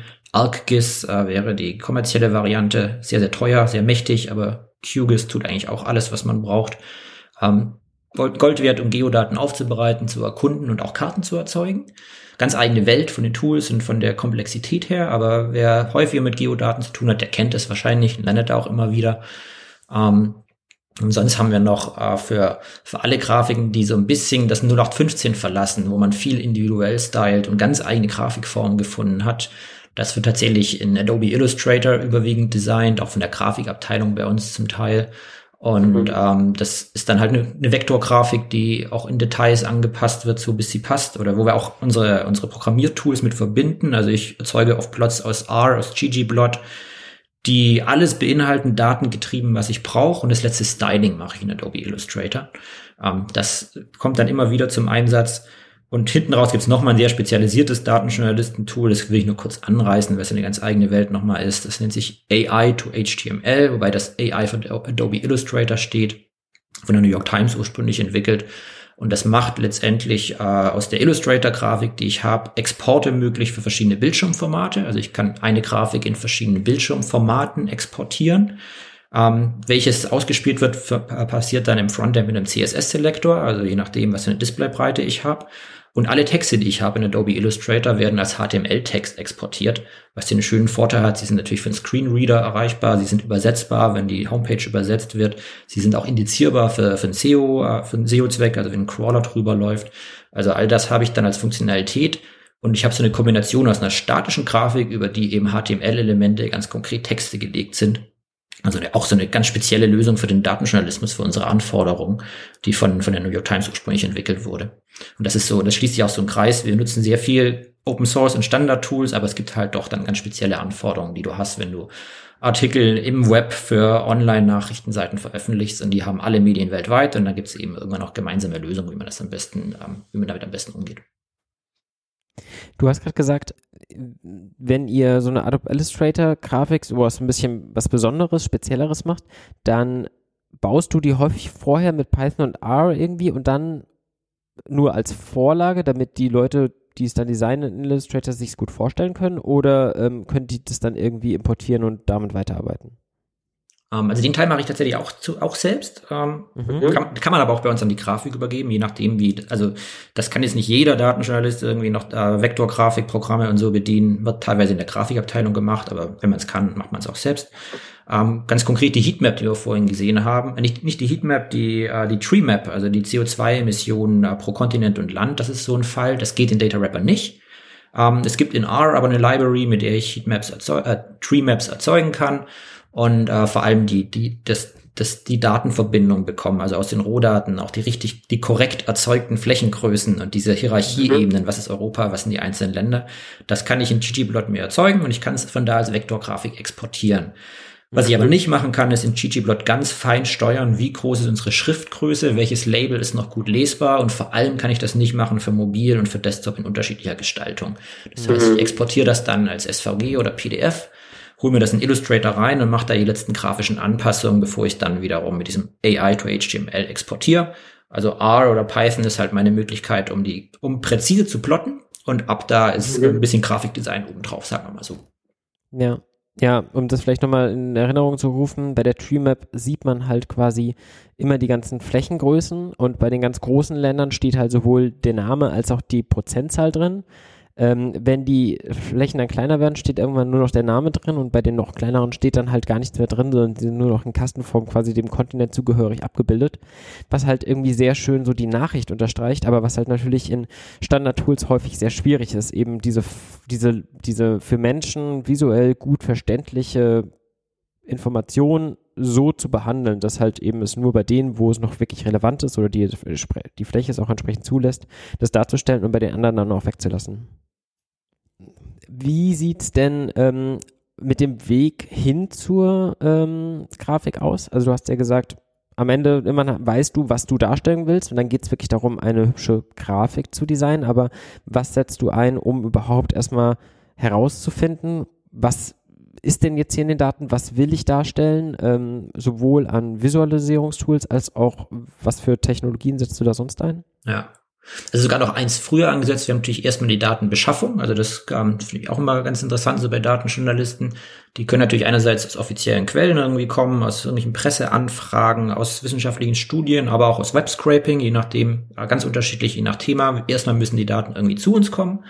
Und wenn wir sie haben, dann ja, erkunden wir sie in die, die meisten haben sich entweder auf R oder Python eingesch eingeschossen und machen das halt in ihrer Programmiersprache, gucken sich hoffentlich als allererstes mal die Vollständigkeit der Daten an. Also gibt's gibt's auch Tools, die äh, in R ist das die Library SkimR, die ich ganz praktisch finde, die mir ähm, die mir Häufigkeitsverteilungen anzeigt, die mir Ausreißer anzeigt, die mir aber auch äh, dann Hinweise gibt, wo ich vielleicht Aussätze habe in den Daten, also Sachen, die, die ich wissen muss zur Vollständigkeit und zur Validität der Daten. Ähm, das wäre so ein erster Erkundungsschritt. Und danach ist es Thesen und Fra Thesen getrieben, würde ich mal sagen, überwiegend. Also ich stelle mir Thesen oder konkret Fragen äh, auf, die ich gern beantwortet hätte mit den Daten. Dann gucke ich nacheinander, mhm. was drinsteckt, ähm, was spannend ist, was überraschend ist. Und am Ende muss es kombiniert werden bei uns im Journalismus zu, was ist berichtenswert? Also wie kann ich daraus eine Geschichte machen? Ähm, und, und das in einem roten Faden dann auch durcherzählen. Und da, da, da fließen dann die ganzen Analyseschritte und die schnellen Plots, die ich irgendwo in R mache, ein ggplot meistens, da fließen die alle mit rein. Und wenn ich das zusammen habe, sortiere ich es für mich und überlege, was ist der rote Faden, den ich durchlege. Und dann erst fange ich an mit, äh, mit Schreiben, ähm, sowohl die, also dem Text zwischen den einzelnen Grafiken, als auch damit die einzelnen Grafiken dann in den Tools, die ja gerade passen, dann auch final zu visualisieren. Mhm. Ja. Ist natürlich extrem abhängig von, von dem Artikel und wie groß der ist, aber um mal irgendwie den Leuten ein ganz grobes Bauchgefühl äh, vermitteln zu können, wie viel Zeit steckt denn in irgendwie so ein, zwei Artikeln, ich kann die ja dann auch entsprechend mal verlinken, so drin? Also sind, von was reden wir? Von, von Stunden, Tagen, Wochen, Monaten? Ähm, es ist eine große Bandbreite, so vor allem in der Corona-Pandemie wurde unser Arbeitsrhythmus und Ablauf einmal äh, komplett umgekrempelt. Da ging es wirklich darum, innerhalb von von einem Tag oder zwei äh, ganz konkrete und auch sehr relevanten Fragen, relevante Fragen zu beantworten. Wie ist die Entwicklung der Inzidenz in Altersgruppe XY in der und der Ecke von Deutschland? Wie reagieren die Leute? Bleiben sie zu Hause? Wie ist, wie viel, wie ist, entwickelt sich der, äh, wie viele Menschen sind noch unterwegs in den Straßen oder zu Fuß oder in den ÖP, im ÖPNV? Also solche Daten, wo man immer, solche Fragen, wo man weiß, okay, da muss irgendwo Daten zu geben und dann dauert es einen Tag oder zwei, diese Daten ranzuschaffen, zu erkunden, zu visualisieren und zu schreiben. Das ist so der, der Turbo-Modus, sage ich mal. Mhm. Ähm, und auch die, hätten wir vor Corona nicht gedacht, dass es in der Geschwindigkeit geht, so krass tagesaktuell und so schnell solche Sachen zu berichten. Weil der übliche Rhythmus ist eigentlich eher bei den meisten Artikeln, die auch hier jetzt, die wir hinterher noch teilen können, ich habe eine Woche Zeit oder so, oder vielleicht zwei für das gesamte Thema. Und da ist, das teilt sich dann unterschiedlich auf, je nach Thema, in Daten suchen, erkunden, visualisieren, texten. Ähm, aber wahrscheinlich kennen es auch kennen die meisten, die hier mit Daten zu tun haben, der Teil, die Daten zu beschaffen, zu säubern, Data Processing und so, ist nicht zu unterschätzen. Also es kommt oft vor, nee. dass man sehr oft sehr viel Grundlagenarbeit machen kann und am Ende das, was man wirklich von Artikel verwendet oder visualisiert, ist dann gar nicht so komplex oder geht sogar vielleicht schneller als der als die als das Handwerkszeug oder die die Schwarzbrotarbeit am Anfang. Hm. Und in der Regel Arbeitet ihr im Team oder jeder, jeder für sich? Ja, auch unterschiedlich. Ähm, es gibt so die klassischen Fälle, die man eben relativ schnell mit einer Person von A bis Z alleine äh, erledigt, dann auch in diesen ein, zwei Tagen oder in einer Woche oder so. Ähm, aber es gibt auch ganz verschiedene Konstellationen, auch je nach Medienhaus. Es gibt so die, es gibt so die großen Leuchtturmprojekte, spektakuläre Artikel, die irgendwie große Interactives mit drin haben, handgecodete Geschichten, wunderschön designt und so weiter, in einem Storytelling, äh, was aus dem normalen Layout auch rausfällt und so. Das sind so die Extrembeispiele. Und da sitzen dann wirklich wochenlang x Leute dran. Also es kann auch, je nachdem, manchen Häuser sind, sind auch eher so aufgestellt, dass es dann die Experten gibt, die die Datenaufbereitung und Statistik machen und andere, die hauptsächlich texten und dritte, die visualisieren, die vierten, die programmieren und so. Also mhm. sehr viel arbeitsteiliger. Das gibt aber, es gibt da alles an Abstufung, je nachdem, wie so ein Team aufgestellt ist und wie so Projekte konzipiert werden. Ähm, wir bei uns sind ein bisschen mehr eher die Generalisten. Also ich mache tatsächlich alles davon von A bis Z, aber natürlich das ist so die Schattenseite wahrscheinlich auch nicht so gut wie ein, nicht so gut wie ein wirklicher Data Scientist analysiert, wie ein wirklicher Designer designt und wie ein wirklicher, ich sag, schon, ich sag mal wirklicher Journalist, weil ich bin das ja nicht gelernt, wie jemand, der sein Leben lang schon textet, äh, so wie eben so jemand auch eine Geschichte am Ende textlich erzählen kann. Aber dafür kommen halt wirklich dann schöne gemeinsame Werke bei raus, wo dann alles einen Fluss hat und ich finde, das ähm, sieht man auch in ähm, vielen der Artikel, die du so gemacht hast. Verlinken wir auf jeden Fall nochmal ein paar, wer da nochmal ein bisschen konkret durchgehen möchte. Ich habe heute auch gerade heute beim Besprechen der Grafiken, die wir vorher auch in den Kapitelbildern hatten, so ein bisschen gemerkt, ja, wenn man sich da einfach mal mit Zeit nimmt, da eintaucht, dann erkennt man auch nochmal so ein paar Vielfältigkeiten und irgendwie den einen oder anderen kleinen Tipp, ähm, den man selber, ähm, ja, ähm, so mitnehmen kann für die eigenen Darstellungen, was man vielleicht mal noch ausprobieren könnte. Was sind die Haupt-Takeaways für dich, die jemand jetzt aus dem Podcast mitnehmen sollte? Ich meine, jeder hat am Ende andere Anforderungen in dem, was er mit Daten macht. Ähm, aber das, deswegen ist es umso wichtiger, glaube ich, sich diese ganz banale Frage so, was mache ich da eigentlich gerade? Was visualisiere ich? Was soll drinstecken, für wen mache ich das, welchen Zweck soll das erfüllen und leistet das meine aktuelle Visualisierung? Also diese Grundfrage sich immer wieder zu stellen, völlig egal in welchem Kontext man unterwegs ist. Ähm, das macht, glaube ich, die Arbeit immer besser und man, man macht sowas ja auch immer iterativ. Also ich, auch ich oder auch jemand mit Erfahrung geht da nicht ran und weiß von Anfang an, ich mache genau diese Visualisierung und das kommt bei raus, sondern es geht auch darum, äh, Dinge einfach mal schnell auszuprobieren, auf verschiedene Arten und Weisen, mal zu gucken, wie wirkt das eigentlich, erstmal anderen zu zeigen, so auch zum Testen, weil jeder denkt, denkt so ein bisschen anders, nimmt so Grafiken auch anders wahr und dann einfach Schritt für Schritt vorgehen und nach und nach optimieren. ähm, und nicht im stillen Kämmerlein alles fertig machen und am Ende das fertige Ergebnis vorlegen. Das ist, glaube ich, wichtig. Und vor allem, wenn man in Bereichen unterwegs ist, wo, wo man ähm, ja, so eine Expertenkommunikation hat, also Gra Grafiken baut für eine andere Abteilung im Unternehmen oder so, also ganz konkret für einen Kunden, für bestimmte Personen Dinge entwickelt, mit denen viele kleine Schritte machen, ganz präzise fragen, was da eigentlich dargestellt werden soll, was eigentlich drinsteckt in den Daten, was die Schwierigkeiten sind, äh, Zwischenstände zeigen und drüber sprechen und so. Also dieses, dieses äh, kommunikativ und schrittweise Vorgehen macht, mhm. glaube ich, das Endergebnis dann immer besser. Ja, verstehen, was verstehen die Leute auch wirklich und wenn sie es nicht verstehen, ähm, kann ich es verändern oder dann auch weglassen. Ähm, ja. Es kann frustrierend sein, wenn man, also wir machen inzwischen sehr wenig von Hand visualisierte Geschichten oder interaktiv, interaktive Geschichten, die wir von Hand programmieren, weil es sehr aufwendig ist. Also man in Daten tiefer reinkommen kann und ganz viele verschiedene Ebenen hat, die man erkunden kann in spezialisierten Formen. Aber da ist es so ein so klassischer Fall, wenn ich das mal mache und jemanden vorlege, dann ist es total erschreckend, wenn ich irgendwie hinter einem einzelnen Button oder hinter einer Funktion ganz viele Details hinterlegt habe und der wird nicht mehr gefunden. Einfach weil er nicht auffällig genug ja. ist oder wenn die Leute woanders hingucken. Daran denkt man nicht, wenn man es selber entwickelt, wenn man ganz tief drin steckt. Um, ähm, aber es ist natürlich ein Riesenproblem und deswegen solche, solche Dinge unbedingt frühzeitig Leuten zeigen und gucken, werden sie verstanden und richtig bedient. Und wenn nicht, dann muss man nicht sauer sein, sondern hat man einfach irgendwas entworfen, was wahrscheinlich den Zweck, den man eigentlich erfüllen wollte, nicht erfüllt und muss man es halt nochmal anders machen. Ja, genau. Also ähm, viel ausprobieren, sich viel anschauen, Inspirationen auch holen. Daher wäre euch auf jeden Fall nochmal das Buch The Truthful Art von Alberto Cairo ähm, empfohlen und der Link ähm, von Hans Rosling bezüglich seiner Datenvisualisierung. Was hast du sonst noch an Lesetipps für Leute, die tiefer einsteigen wollen, Patrick? Es gibt noch ein zweites Buch, was ich sehr schön finde, von Andy Kirk. Andy Kirk ist äh, so ein Urgestein der äh, Datenvisualisierungsschulung auch, macht professionelle Schulungen auch für Leute, die es sich einfach aneignen wollen oder auch für Firmen. So mehrtägige Dinge auch, man all das oder viel von dem, was wir angesprochen haben, dann nochmal in Praxis und im Detail durchgeht. Und er hat mehrere Lehrbücher geschrieben. Ähm, die, da können wir den Link auch nochmal teilen. Das ist so beides, das von Alberto Cairo und das von Andy Kirk sind so einmal ein Ritt quer durch Visualisierungsformen und auch sehr anwendungsbezogen. Ich glaube, da nimmt man was mit davon, wie man das wie man, wie man das in der Praxis gut umsetzt. Die sind beide auch auf Twitter relativ aktiv. Es gibt generell eine große Community, was Datenvisualisierung angeht, auf Twitter. Wenn man sich da ein bisschen umschaut und einfach guckt, wer twittert spannende Sachen dann entsprechenden Leuten folgt, kriegt man da auch ganz viel spannenden In Input rein. Ähm, und auch von den Kolleginnen und Kollegen von Data Rapper, die sowohl auf Twitter irgendwie äh, sehr präsent sind, als auch äh, sowas, so ein Newsletter betreiben, wo wöchentlich äh, Highlights aus Nachrichtenmedien, jetzt was Datenvisualisierung angeht, mit drin sind, aber auch so Knowledge-Geschichten, also so Handreichungen wie, wie entwickle ich eigentlich gute Farbskalen für Karten, was ein komplexes Thema ist, aber das fassen ihn auch wunderbar zusammen ähm, da kann man also auch nachschlagen und lernt unterwegs was. Also das sind so mal drei Anlaufpunkte, auf denen man, bei denen man, glaube ich, viel lernen kann.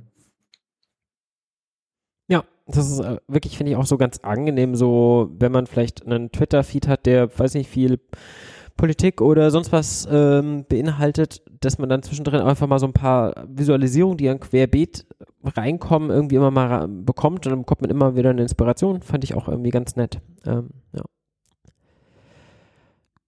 Gut, Patrick. Dann, ähm, glaube ich, haben wir das Thema Datenvisualisierung einmal schön die verschiedensten Gebiete gestreift und für alles weitere macht es ja dann vielleicht auch Sinn, auf ein nicht Audio-Only-Medium zu gehen. Ja, ich bedanke mich bei dir ganz herzlich, dass du zu Gast warst. Gerne. Und ähm, Genau, für euch da draußen darf ich versprechen, es war jetzt eine lange Pause bis zu dem Podcast, aber es wird auch jetzt weitergehen. Ich habe schon einige weitere Themen, die jetzt wirklich auch sehr bald kommen werden. Von daher dürft ihr gespannt sein und voll Vorfreude. Und ähm, ja, vielen Dank dir, Patrick. Bis bald. Gerne, macht es gut.